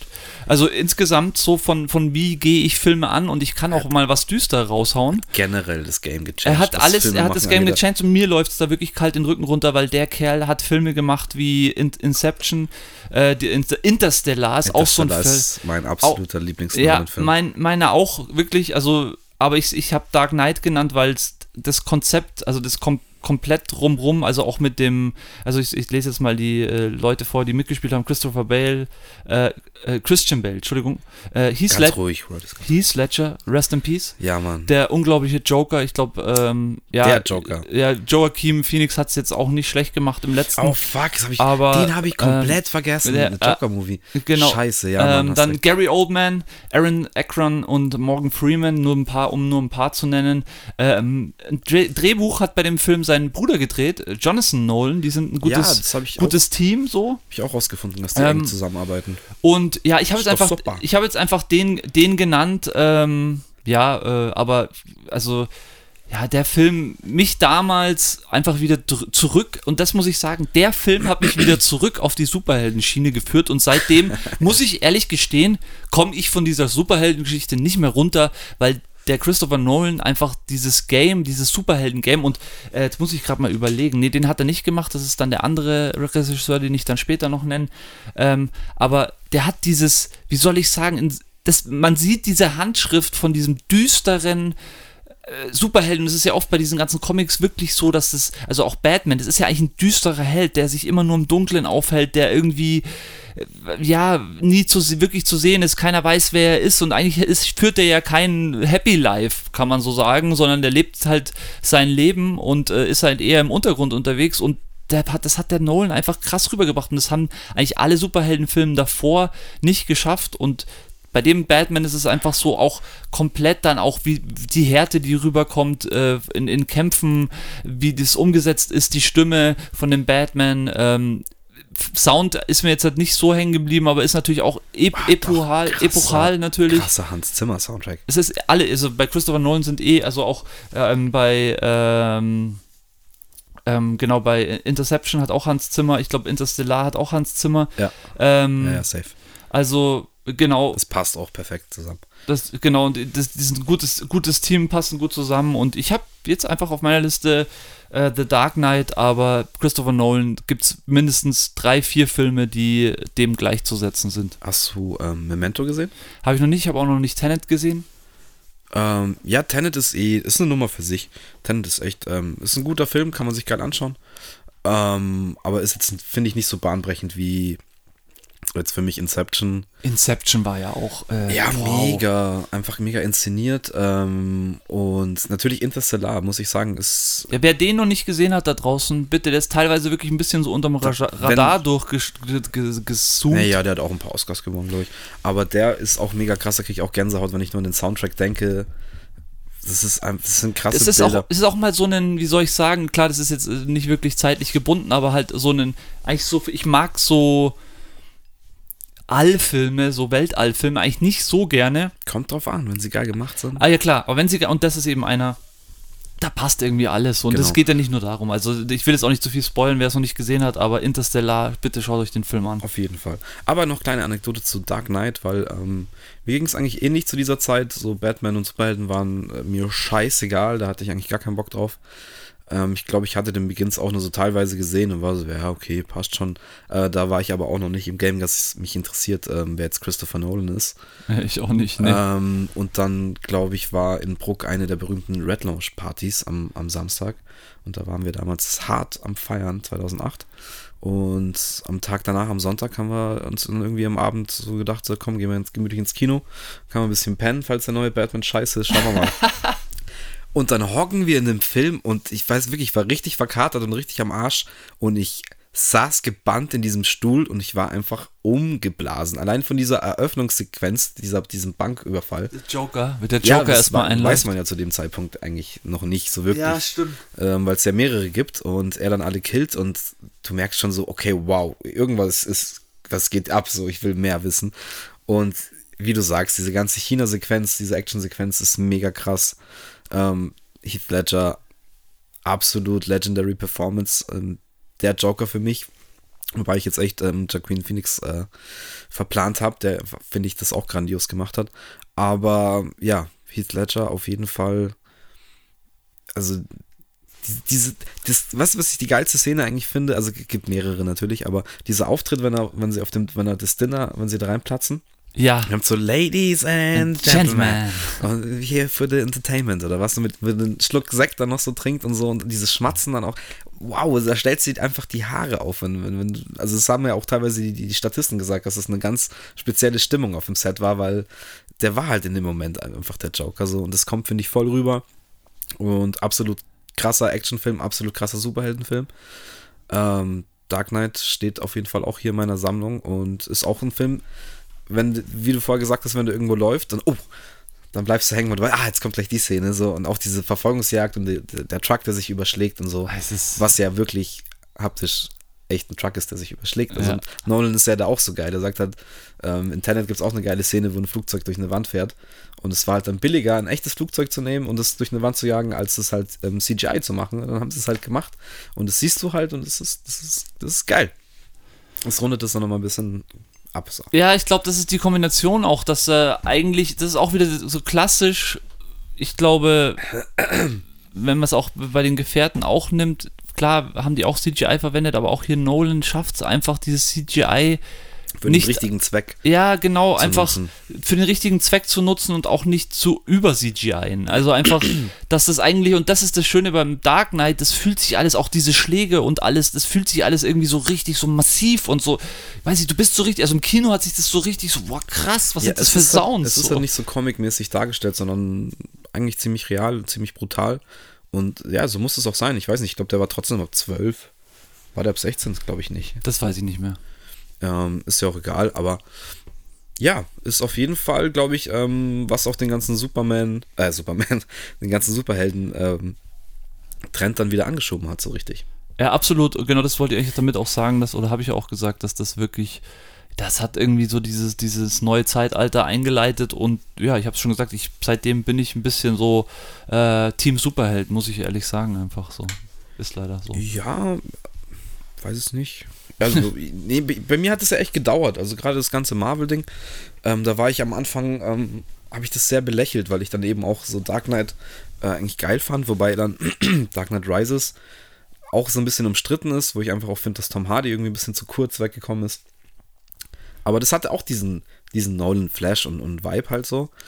Ähm, aber bei mir war es dann echt so, die ganze Marvel-Geschichte finde ich halt insgesamt dann geil, weil also das Insgesamte, dieses komplette Zusammenhängende aus 24 Filmen, das macht es dann schon fairly fett. Ja, Mann. Aber da war es auch am Anfang so, gerade auch so der erste Captain America, und da war ich so, hm, weiß nicht. Ja, stimmt schon. Ja, stimmt schon. Ich habe sie mir natürlich trotzdem alle reingezogen. Aber Ja, definitiv. also das stimmt auch. schon. Und trotzdem saß ich bei Endgame dann da und dachte mir so, okay, wow, ihr Wichser, so, ihr habt schon, habt schon geil hingekriegt, auf jeden Fall. Und hatte im Kloß im Hals am Schluss. So ist das nicht. Ja, richtig. Ja, es ist halt, es ist halt auch wieder irgendwie, finde ich, eine andere Nummer. Die haben halt irgendwie vi- 14 Filme gebraucht, bis es dann. Also, wie soll ich sagen? Also, das ist halt. Keine Ahnung, vielleicht ist es auch bei mir, wobei, vielleicht ist es auch vergleichbar mit dem, was ich jetzt angesprochen habe. Ich habe einfach hier viele Trilogien, weil mir das selber auch taugt. So, wir sind genau bei dem, dem Punkt, auch wo wir es vorhin gesagt haben mit den Serien. Das ist halt schon geil, wenn du irgendwas hast, was irgendwie auch irgendwie länger andauernd ist und was cool erzählt ist. Und da bin ich einfach gefesselt. Bisschen schade, dass ich jetzt halt hier wenige, äh, ein, jetzt muss ich kurz mal schauen, doch einen habe ich. Einen habe ich auf der Liste, der wirklich nur ein Film ist. Ja, okay. Lustig. Ähm, gut, äh, Nummer zwei. 1994. Es war eine gute Zeit. In, in, Bist du gut? Das sind gute Zeiten bei dir. gute Zeit in, 94 in hattest du nicht, 92 hattest du, jetzt hast du 94, cool. Hatte ich 92? Äh, Forrest Gump war, glaube ich, Auch 92. 94, Auch 94. tatsächlich. Ah, okay. Ähm, also eine gute Zeit für Hollywood, denn ein junger Regisseur, der sich eine Auszeit in Amsterdam genommen hat, kam zurück mit einem Drehbuch und einer Idee. Der liebe Quentin Tarantino oh. kam mit seinem zweiten Film Pulp Fiction um die Ecke. No. Jetzt geht's natürlich los. Von Quentin hatte ich eigentlich ja sehr viel. Man könnte da genauso Kill Bill stehen haben oder Inglourious Bastards ähm, oder Django ja. ähm, oder auch Once Upon a Time in Hollywood. Weil den finde ich auch richtig gut. Den habe ich jetzt auch richtig oft gesehen. Ich kann mich noch erinnern, was du, ja, viel, es war wieder so dieser klassische Ding, vor allem bei Once Upon a Time, was das klassische Ding, das ich mir erinnern kann, zu der Zeit, wo er rausgekommen ist, haben viele gesagt, Anna, Anna. Aber wenn du den dann wirklich so zwei, drei, vier, fünf Mal anschaust, denkst du dir, Alter, was ist denn schon wieder mit den schauspielerischen Leistungen, Das mit den Dialogen, mit überhaupt irgendwas? Ich meine, klar, krass. es ist jetzt keine hier explodieren Autos oder was weiß ich was, aber ey. nee, es sind Mann. einfach. Das sind halt, ja, also gerade bei Once Upon a Time, was, was, was Pitt macht, was, was Leo macht, ey, das ist, also gerade nach öfterem Anschauen, wenn du es dann wirklich auch verinnerlichst, so, diese kleinen Sachen, ey, ist einfach irre. Aber egal, ich habe mich für Pulp Fiction entschieden, obwohl ich, also ich, merkt es vielleicht, ich bin absoluter Quentin Tarantino-Fan. Ich werde mir jeden Film anschauen, ähm, den er rausbringt. Ich hoffe, er macht mehr als jetzt noch einen, äh, was er jetzt gemunkelt wird. Aber Pulp Fiction ist, glaube ich, so ein Ding, das gibt's nur einmal. Ähm, man kann es auch irgendwie schwer beschreiben. Das ist halt auch einfach so ein Film, den, den finde ich, der, der, passiert einfach. So, ja, das den ist, schaust du dir nicht an, der passiert. Das ist wie so ein geiler Abend oder ein geiler Tag. So. Voll, weil du, du kannst du es, bist dabei. Du kannst es nicht vorhersehen, was da gesagt wird und was getan wird. Ähm, und es ist halt einfach, es ist einfach Quentin. Also so wie, wie, wie man sich vorstellt, so wie man ihn liebt. Ähm, und ich glaube, ich muss jetzt nicht viel über den Film sagen. John Travolta, Sam Jackson, Uma Thurman, Bruce Willis. Ähm, Samuel L. Jackson, hast du schon gesagt? Habe ich gesagt, Sam Jackson, ja. Ähm, dann, wie heißt er? Den verplane ich immer, wie er heißt. Kruzifix, der auch in, in, äh, in Hateful Eight mit dabei ist. Habe ich nicht aufgeschrieben. Ah, egal. Tim Roth, glaube ich. Nee, nicht Tim Roth. Ist ja wurscht. Ähm, natürlich, wie gesagt, muss auch Ma Michael Madsen. Der spielt auch mit. In Pulp Fiction, nein. Nicht wieder. in Kill Bill spielt er mit. Ah, stimmt. Und in allen anderen wahrscheinlich. Ja. ja, absoluter Klassiker. Oscar gewonnen für das beste originale Drehbuch. Und was soll man denn, was soll man groß sagen über Quentin? Also, ich glaube, wir haben die Filme jetzt schon erwähnt. Es könnte jeder andere draufstehen. Und ich finde ein Must-See, Hollywood-Meilenstein, absoluter Klassiker, jetzt schon. Definitiv. Und äh, ich möchte da gleich einhaken, weil bei mir eigentlich an letzter Stelle 2015 ähm, steht der, eigentlich wollte ich den als letztes nennen, aber ich nenne ihn jetzt, weil wir ja zusammen unsere Geschichte, unsere Quentin-Geschichte fängt ja an, seitdem wir uns eigentlich kennen. War das eigentlich immer unser, wie soll ich sagen, weiß ich, was war das so eine, was war das für eine, für einen, äh, also wie oft hat er die Filme, ich glaube alle drei oder alle vier Jahre kam ein Quentin-Film raus oder alle zwei Jahre. Ja, und nee, wir waren länger würde ich eher sagen. Wahrscheinlich drei oder vier und wir haben immer, wir wussten immer, Ende des Jahres, Weihnachten kommt ein Quentin, wir schauen ihn uns im Kino an. Definitiv, wir gehen zusammen in der Crew ins Kino und schauen uns den Quentin an, weil ja. für uns ist Quentin im Endeffekt Holy Grail der Geschichtenerzählung des Films ist Quentin Tarantino immer schon gewesen und ich habe auf meiner Liste 2015 Hateful Eight stehen. Für mich der Film einfach. Echt? Hateful Eight? Hateful Eight. Ich bin wirklich addicted. wirklich, weil der so.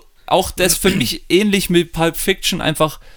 Der passiert einfach. So, du, das spielt, das Geile finde ich auch an dem Film, er schafft es einfach als einer der Regisseure, einen Film nur in einem Raum spielen zu lassen. Es ist halt ein Kammerspiel. Und, und ja, es ist ein Kammerspiel und es, es lebt nur von den Dialogen und ich finde den, der geht mir so rein und ich, dann merke ich auch meine Affinität. Das ist ganz lustig, weil im Endeffekt ist es ein Western-Film. Ich habe einen Western-Film auf meiner Liste stehen und ich finde es total geil, weil ich Western auch wirklich gerne eigentlich mag und es ist eigentlich ein klassischer Western. Es sind wieder unglaubliche Schauspieler am Start. Ja, ähm, alles Ensemble ist super. Also auch wieder Samuel L. Jackson, dann Kurt Russell, dann die Jennifer Jason Leigh, dann die Walton Goggins, Walton Goggins, Tim Ross der Ma ist es. Tim Ross, Mike, ja. stimmt, Michael Madsen und Bruce Dern, ähm, der Alt, der den Alten ey, spielt. Ey, ey. Ähm, Channing Tatum, man, Channing Tatum. Channing Tatum spielt auch mit. Also, ja, also der Film im Endeffekt auch hier wieder Regisseur natürlich. Step up, Alter. Äh, ja, oh Gott.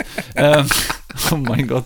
Äh, wie heißt der, wo er den Strip-Boy spielt? Oh, Magic Mike. Ja, ja Mann, auch nice. Aber, auch aber nice. Magic Mike 1, den habe ich auch mal gesehen, der ist, eigentlich gar nicht so schlecht. Nee, nee, nee, das war jetzt, ich, ich, ich Klar, also alles gut. Strip-Szenen muss man mögen, aber so von der Geschichte.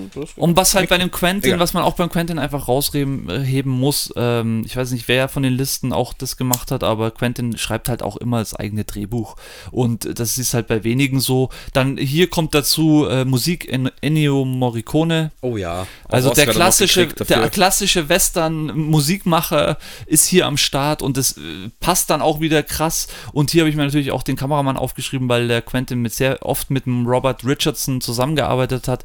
Der Quentin ist äh, äh, ja mit dem sozusagen verbandelt und der hat, merkt man auch an den Quentin-Filmen, dass die immer sehr kameratechnisch sehr ähnlich dann äh, geführt sind und sehr klassisch auch, was ja auch im Endeffekt Quentin dann auszeichnet, weil der versucht jetzt nicht hier viel mit Effektgehasche oder irgendwelchen krassen Drohnen oder White Shots irgendwas äh, aufzulösen, sondern da bist du wirklich an der Sache dabei. Und äh, vor allem beim Hateful Eight ähm, muss ich auch sagen, es gibt bei ein, zwei Filme, wo das, äh, Pulp Fiction ist ja da auch sehr brutal, aber Hateful Eight ist wirklich dann auch eine, eine geile Nummer. Aber so war das halt früher im Wilden Westen und ja, mir ist ja, der wirklich. Das ist ja auch ein Ding, das auszeichnet, seine Gewaltorgien. Das gehört halt einfach dazu. Und vielleicht auch, vielleicht auch das, mögen, aber vielleicht auch deswegen, weil zu der Zeit dieses Red Dead Redemption 2 auf der Playserie oder auf den Spielkonsolen so einen kurzen rauskam. Und da gab es wieder so einen krassen Western-Hype und da hat er genau den Nerv getroffen. Ich weiß nicht, Aber Quentin. Django hat er davor gemacht. Ja. Django hatte davor gemacht, aber es ist ja nicht klassischer Western, das ist ja eher Südstaaten, ähm, Sklavenzeit. Ja. Äh, es ist schon noch mit, mit, mit Pistolen und so, aber, aber der Hateful Eight, und so, da hast du schon gemerkt, so wow, der, er kann- kommt wieder back, ja, ja. er muss auf jeden Fall noch was in diesem Genre machen. So. Und, äh, bei Hateful Eight, das ist so ein bisschen an mir ähm, abgeprallt damals, weil es halt sehr früh dieses Drehbuch geleakt ist und ähm, eigentlich schon relativ bekannt war, was es halt wird. So. Da bin ich halt Und- immer raus, das lese ich mir halt Ja, nicht durch. ich war leider damals so in dem Game, dass ich mich da wirklich, Quentin kommt, okay, jede Info, jede Info. So, und dann wusste man halt schon so ziemlich, was das wird. Und klar, ist es mega gut. Ähm, aber das hat man doch jetzt halt schon in aber der, es in ist auch ein Grower. Das muss ich auch, auch, dazu sagen. das, das ist eben genau der Punkt. Also den Film jetzt nochmal anschauen und äh, du wirst ihn lieben. Und Voll, wenn er läuft, ich- das ist wieder so ein Beispiel, wenn er läuft, dann bleibe ich da, dann schaue ich mir das an. ist auch so ein klassisches Ding mit diesen Vorberichterstattungen. Äh, genauso bei Games auch oder so. Ich bin da raus, ich schaue mir vielleicht mal kurz an, was das für ein Game ist. Aber das, das war es dann auch schon, auch bei Filmen. Ich will das gar nicht wissen, sondern.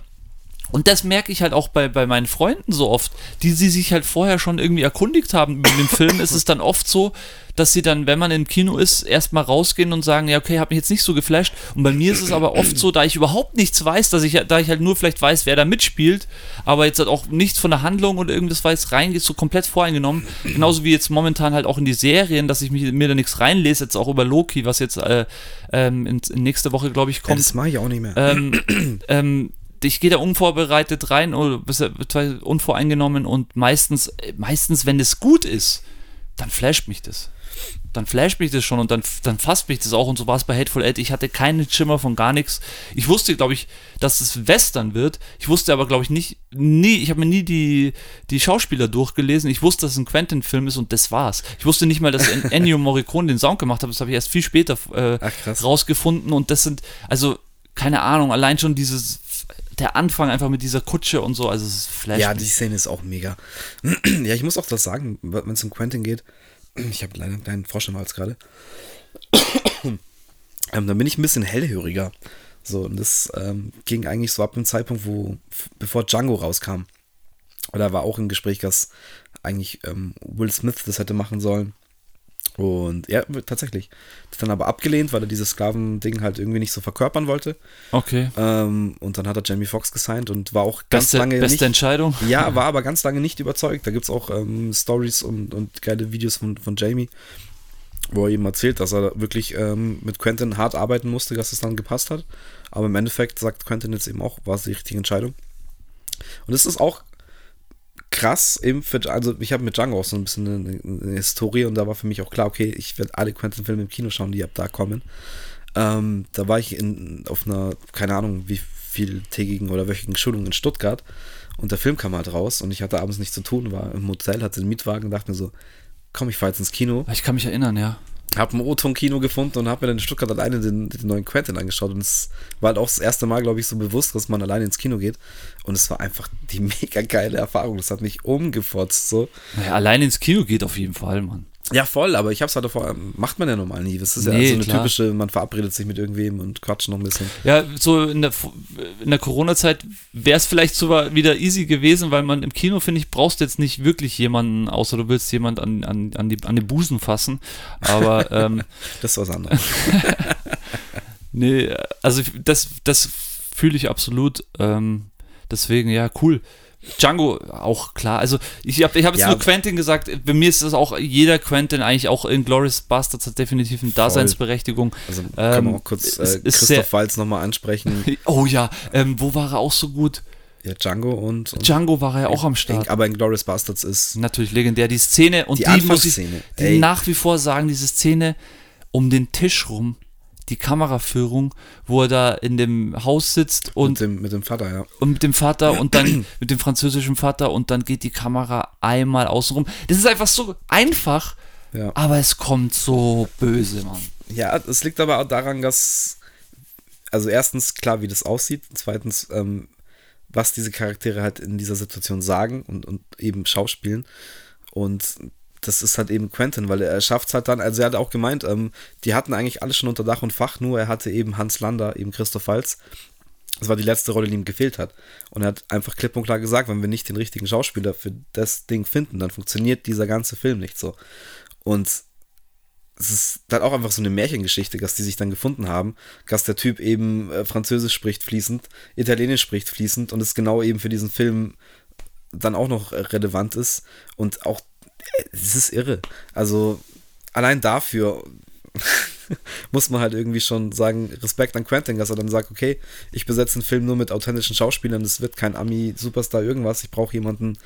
Hat der Ösi Walz eigentlich einen Oscar gekriegt? Ja, für Ja. Django und für Inglourious Basterds. Beides, Alter, Respekt, Mann, ja. Bei Django, hm, weil es war eigentlich dieselbe Rolle in Grün, fand ich. Wobei es auch eine geile Performance, aber für, für Inglourious Bastards äh, die Hans Lander Rolle, ey, absolut. Ja, geil, the fucking Germans, Alter. So schaut's nämlich aus. Ja gut, ey, äh, dann gibt's jetzt hier The Final Countdown. yes, yes, yes. Ähm, ja, ein Schauspieler, den ich von, äh, Schauspieler, Regisseur, den ich Oh, von jetzt hat, komm. dir eigentlich auch erwartet Ja, habe. der kommt noch. Der kommt. Warte, noch. nee, bin gespannt. Ja, Martin Scorsese. Oh no, der kommt nicht mehr. Der kommt nicht mehr, The warum Irishman. Nee, ja, Irishman habe ich jetzt nicht genommen. Ah, okay. Ähm, warte, Martin Scorsese, so viele. Oh Mann, ja er klar. hat so viele krasse Classic. Filme gemacht. Ja, Classic, ich bin nicht so, dem, das ist ja so das Gangster-Ding. So, ich habe jetzt einen Gangster, ja, wobei einen Gangster Ja, hatte ich, ich dann habe doch. auch über Goodfellas nachgedacht, der ist ja auch von ihm. Ähm, Casino mit Robert De Niro ist auch von ihm, Alter, auch richtig krass. Ist, ja, warum habe ich den eigentlich nicht genommen? Ich Ähm, weiß warum, weil ich halt New School bin. So. Was ich dann noch echt lange überlegt hatte und, und ganz vorne mit auf der Liste eigentlich war ähm, Wolf of Wall Street. Ist, stimmt, der ist auch von Scorsese. Der ist von oh, Scorsese, legendär. natürlich. Und da sind wir wieder, jetzt muss ich es einfach sagen, weil jetzt hast du ja deine ganzen Listen durch, die ganze Zeit liegt es mir schon auf den Lippen. DiCaprio. Erst mit dem Revenant hat er seinen Oscar gekriegt. Also der Ja. ist ja auch jemand, da er leider wahrscheinlich, äh, diese Titanic-Rolle hat ihm leider so ein bisschen so sein Image irgendwie wahrscheinlich für lange Zeit versaut. Aber DiCaprio Filme Also, rausgehauen. was ich noch nachgelesen habe, bei dem Film, den ich mir jetzt ausgesucht habe, da spielt er nämlich auch mit. Der liebe Leo. Und ähm, er wäre sogar theoretisch ähm, nominiert gewesen für bester Nebendarsteller in dem Film, den ich ausgesucht habe. War aber gleichzeitig noch für irgendwas anderes nominiert. Und dann wurde gesagt, dann, ah, so. wurde der andere Film genommen. Sonst wäre da eigentlich meiner Meinung nach seine schauspielerische Leistung in diesem Film ähm, absolut grandios. Äh, ich gebe den Tipp, es ist 2006. ähm, Departed. Yeah, man! Oh ja. Ich habe mich einfach für legendär. einen geilen Thriller entschieden ähm, von 2006, Departed unter Feinden, ähm, mit Leonardo DiCaprio, Matt Damon, Matt Damon. Matt Damon. Jack Nicholson, auch grandios einfach in dem Film. Ähm, Damon auch grandios in dem Film. Ja, auf jeden Äh, Fall. Martin Sheen in einer super Nebenrolle. Oh ja. Alec Baldwin in einer super Nebenrolle Was? und vor allem Mark fucking Wahlberg in einer super krassen Nebenrolle. Der war, glaube ich, auch nominiert als bester Nebendarsteller dann. Ähm, dieser Film hat Oscar gewonnen für bester Film, bestes adaptiertes Drehbuch und best, nee, beste Regie. Oder Mardi hat es auch gemacht. Krass. Und bester Schnitt auch noch. Ähm, was soll man über diesen Film sagen? Das ist das, was ich vorher gemeint habe. Es ist so lustig. So viele Filme, die.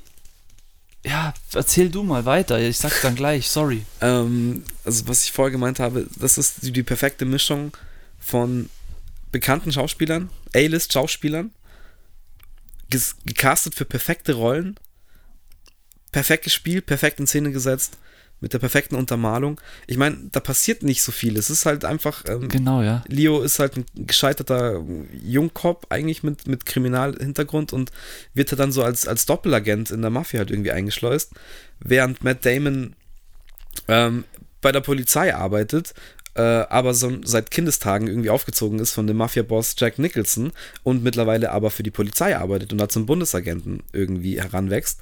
Und diese ganze Verzwickung, wie das dann alles zusammenhängt und wie sich das überschneidet, ich meine, da ist auch nicht viel Action. Da ist ein bisschen Brutalität und ein bisschen Ausrasten von Jack Nicholson, der das finde ich auch grandios spielt in diesem Film. Oh, ja. Als der einfach der böse Mafia-Pate oder wie man es auch beschreiben soll. Ähm, dann Leonardo DiCaprio, dessen Situation einfach immer krasser wird in diesem Film und du siehst einfach, wie er zerfällt und wie er durchdreht.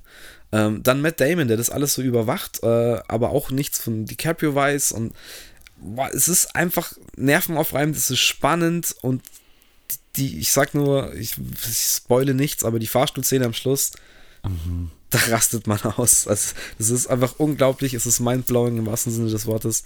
Ähm, und das ist einfach so ein Thriller, wo ich einfach sage, okay, das sind einfach Classic-Schauspieler, die man, die man kennt. Ich meine, DiCaprio muss man nichts mehr sagen, der hat sich die letzten Jahre einfach äh, hart verdient. Auch in Django, Wolf of Wall Street und dann spätestens mit The Revenant hart verdient.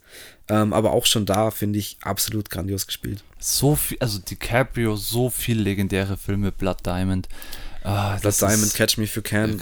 Ja, Aviator ist auch Aviator, eigentlich ein guter fuck, Film. Ja, Mann, der ist auch richtig krass. Ähm, ja, ich bleibe ein bisschen jetzt hängen an DiCaprio gerade, weil ich das echt immer so, ich auch, ich auch zu meiner Zeit, natürlich war ich in Titanic und so, krass fand ich den auch krass, aber ich glaube, das ist so ein bisschen, der hat so lange Zeit sein Bubi-Image nicht so wirklich weggekriegt, das ist total schade, weil es einfach, äh, ja, mit Tom Hanks, also den kannst du wirklich, DiCaprio kannst du wirklich mit den ganz, ganz Großen nennen, weil der einfach auch so viele Top-Notch-Filme gemacht hat und nicht, äh, also Jack Nicholson ist natürlich auch einer von den ganz, ganz großen, aber es ist jetzt nicht einer, der jetzt alle drei, vier Jahre so wie Quentin oder wie DiCaprio irgendwelche krassen Burner rausgebracht hat. Und klar hat er krasse Rollen gespielt und ist Gut, ein krasser aber er ist auch schon alt, Rolli, also das muss man auch sagen. Ja, okay, das, das hast natürlich recht, aber ich weiß nicht, ich darf es nicht so und sehr Und das war jetzt auch 2006. Ja, was heißt zu sehr hängen bleiben, ist ja alles gut. Ähm, Nee, aber das ist halt so typischer, er passt halt einfach für die Rolle des, des Psychos und des Mafia-Paten, der dann komplett durchdreht und Koks-Orgien feiert und auf einmal komplett voller Blut äh, auf einmal in der Bar steht und keiner weiß, was los ist, aber jeder nimmt es einfach so hin, weil das ist der Boss. Und ja, das ist einfach, wie gesagt, so, so, so ein Action, also es ist kein Action-Thriller, darf man nicht sagen, es ist echt so ein, ist einfach ein Thriller-Thriller. Thriller, Gangster-Thriller. Ähm, weil es, es ist es lebt eigentlich nur durch dieses Schauspieler-Ensemble und was die für eine Ver Verzweigung zwischeneinander haben und wie die das eben spielen. Ähm, und es ist einfach perfekt inszeniert. Also, das ist echt einer meiner Lieblingsfilme. Was ich auch dazu sagen wollte, was ich nicht wusste, ähm, es ist eine neue Neuverfilmung von einem Film aus China, aus Hongkong. Der heißt Internal Affairs. Also, ah, das okay. hat der gute Mardi leider ein bisschen abgekupfert. Adaptiert aber, sozusagen. Genau, deswegen haben sie auch äh, bestes adaptiertes Drehbuch Entschuldigung. Äh, ähm, Oscar gewonnen, oder? War das auch? Hast du, hast du ja, gesagt? Ja, Drehbuch, beste Regie, bester Schnitt, bester Film. Krass. Ja, cool, Marty Scorsese. Ähm, ja, der letzte Film Irishman kann man sich auch anschauen, muss man jetzt Definitiv, nicht, aber ja. ähm, fand ich sehr gut. Ist ein bisschen lang, so, also da muss man sich drauf einstellen. Ist ein sehr langer Film, ähm, weil er eben so diese ganze Lebensgeschichte auch ein bisschen erzählt vom De Niro. Oder äh, vom De Niro oder vom Pacino? Vom De Niro, glaube ich. Die, die, ja, von, von beiden, glaube ich. Von allen, von allen so ein bisschen Joe, so. Joe Pesci ist ja auch noch dabei. Stimmt. Die werden ja alle alt, alt in Anführungsstrichen. oder im Endeffekt wieder jung in diesem Film. Ähm, ja, ist, ich habe ihn jetzt auch nur einmal gesehen. Ich fand ihn auch an gewissen Stellen ein bisschen zu lang. Das ist dann vielleicht die Freiheit zu viel, die Netflix ihm, ihm gelassen hat. Da hätte ein Studio wahrscheinlich gesagt: so, hey Madi, komm, kürz mal noch hier, kürz mal noch da, machen wir wenigstens so knapp unter drei Stunden oder so. Ähm, aber in Mai eigentlich auch mal geil zu sehen, was dann so ein ähm, Top-Regisseur macht, wenn er ähm, freie Hand hat und überhaupt keinen Druck. Ich meine, das muss nicht immer ein Vorteil sein, äh, aber ja, auf jeden Fall, wer auf Filmhandwerk steht und eben auf diese Gangster-Epos-Filme und eben De Niro, Pacino und Joe Pesci verfickt nochmal in einem Film sehen will, was auch einfach absolut legendär ist. Ähm, und die spielen es auch einfach krass. So. Ja, das rundet echt deine Liste sehr gut ab, weil ich finde, mit The Fall und dann jetzt Departed am Schluss und auch zwischendrin, das ist alles, finde ich, sind es so Filme, die man gut wegschauen kann, die aber nicht zu sehr aufsetzen, sondern es sind einfach ja, es sind einfach auch teilweise auch viele sehr, sehr reale Geschichten oder auch äh, Schicksale in den Filmen und das ist sehr schön, dass du so eine Liste äh, hast oder beziehungsweise ja, die, die deine Top-Filme jetzt für heute das so ein bisschen widerspiegelt, dass du auch jemand bist, der da einfach auch gerne wirklich Charakter vor der Kamera hat und jetzt nicht einfach nur, so wie es vielleicht teilweise bei mir ist, irgendwelche Leute, die von jetzt auf gleich äh, irgendwo hinfliegen oder so. Aber ja, ja ich habe das jetzt halt so geschrieben, also ähm, ja, bei mir, äh, ich hätte, hätte den wahrscheinlich als vorletztes jetzt genannt, aber du hast ihn vorhin auch schon genannt, äh, mein letzter Regisseur, hast ihn kurz mal angeschnitten, ähm, hast du über diese äh, hast du geredet. Ich habe äh, Zack Snyder noch äh, auf meiner Liste.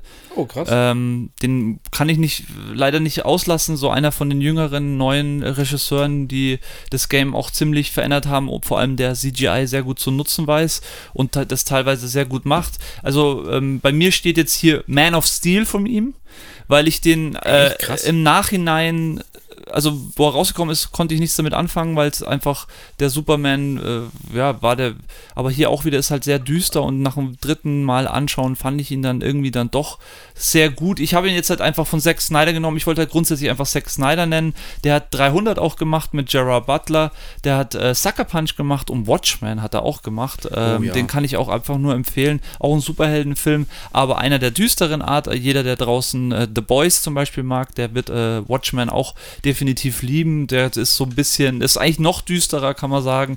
Das ist echt schön dreckig. Und ich habe jetzt einfach Man of Steel aufgeschrieben, ähm, auch weil die Besetzung natürlich sehr sehr, sehr cool ist. Henry Cavill, äh, Amy Adams, Russell Crowe, Kevin Costner, Diane Lane, Lawrence Fishburne.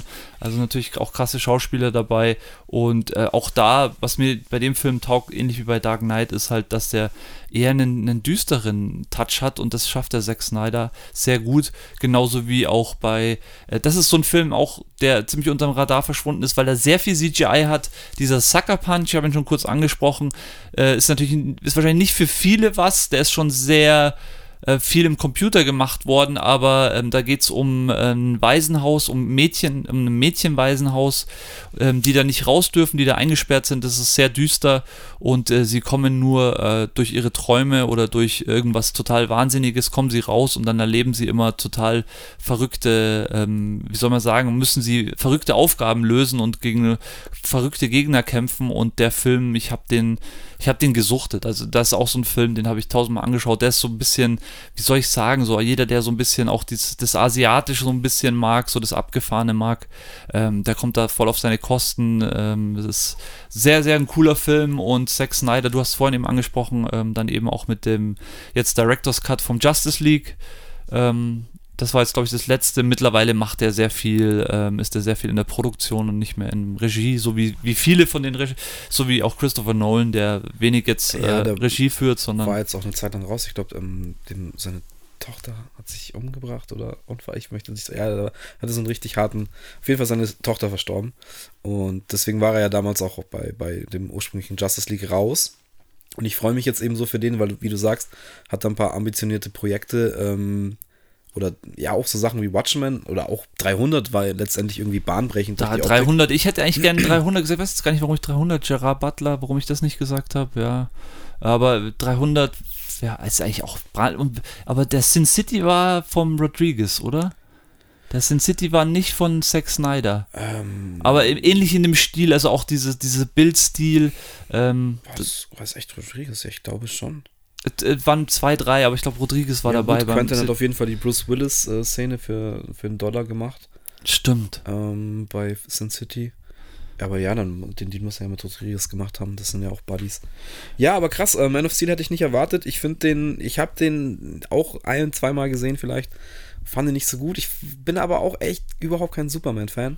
Aber ja, ich muss jetzt auch. sagen, ich habe mir eben Justice League ähm, angeschaut, als es rauskam, weil ich interessiert war, weil ich den ursprünglichen gesehen hatte, irgendwann mal, damals, als er rauskam vor ein paar Jahren, und mir auch dachte, wow, was für eine Grütze so. Und Mai, jetzt kennt man Zack Snyder eben schon äh, eine Zeit lang und ich dachte mir, okay, ich will jetzt einfach sehen, was er draus macht. Ja. Äh, und er hat auch Reshoots bekommen und er hat auch wieder ganz viel aufgemacht, was sehr interessant ist. Das ist halt die Frage, ob das jemals passieren wird, was er da angeteased hat. Ähm, aber allein halt, da merkst du schon, dass er halt ja, auf jeden Visionen Fall. Krass. Genau, er hat Visionen, er hat Ambitionen und wenn man ihn machen lässt, dann glaube ich, äh, ist er zu, zu einigen fähig. Ähm, aber ja, Man of Steel war jetzt echt nicht mein Lieblingsfilm von ihm. Das muss ich, muss ich, muss ich leider sagen. Welcher wäre denn deiner gewesen? Äh, Watchmen, safe. Okay, alles klar, ja. Ja, wahrscheinlich, äh, ja, muss ich, muss ich auch ehrlich sagen, ja, Watchmen ist schon nice, aber auch 300, nicht, was, was 300 ist schon auch, ah, das ist ja, schon auch. Also 300 finde ich halt so, der war halt damals geil und, und bahnbrechend und so. Und ich will nicht sagen, der altert schlecht, aber der ist dann so. Der spielt jetzt keine Rolle mehr. Aber deswegen schau dir doch den Superman nochmal an. So. Ja, kann ich vielleicht mal machen, weil wie gesagt, ähm, das Justice League hat mir auch, ja, ich fand es echt, ich war schon positiv äh, überrascht, kann man, kann man eigentlich sagen. Man hat die Hoffnung eigentlich aufgegeben, aber ja, da sieht man halt mal, das ist dann auch geil, die Leute einfach machen zu lassen, die, die da Herzblut reinstecken und manchmal funktioniert es eben auch nicht. Und das finde ich ist eben auch eine schöne Entwicklung, dass, ähm, ja, weil dass Snyder das nochmal machen konnte, ist ja nur äh, entstanden, weil die Fans halt so auf die Barrikaden gegangen sind. Und es sind auch Sachen wie bei dem Sonic-Film, wo der erste Trailer rauskommt. Sonic sieht einfach komplett Panne aus.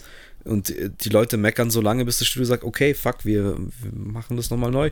Und es wird halt dann auch angenommen. Und ich denke, also das ist eine positive Entwicklung, finde ich. Ja, absolut. Also macht die, macht die Game of Thrones letzte Staffel nochmal.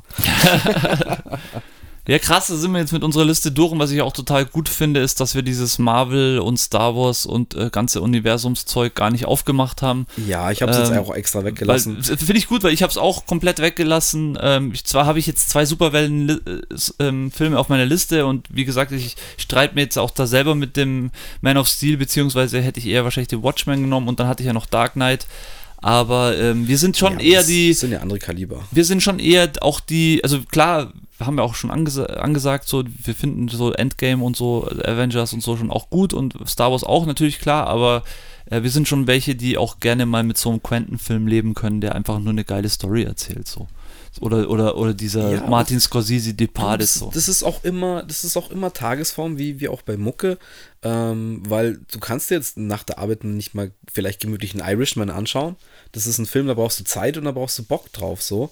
Ähm, und dann ist dann vielleicht so ein, so ein knapp zwei Stunden Marvel-Action-Dings, wo man auch mal kurz aufs Handy schauen kann oder irgendwas nebenbei machen kann. Auch super angenehm, was jetzt die Marvel-Filme nicht, nicht abwerten soll, weil wie gesagt, die haben was geschaffen, was einzigartig ist und was auch nicht so leicht zu reproduzieren ist, was man an DC eben sieht, die komplett auf die Schnauze mal kurz gefallen sind und sich jetzt langsam so aufpäppeln.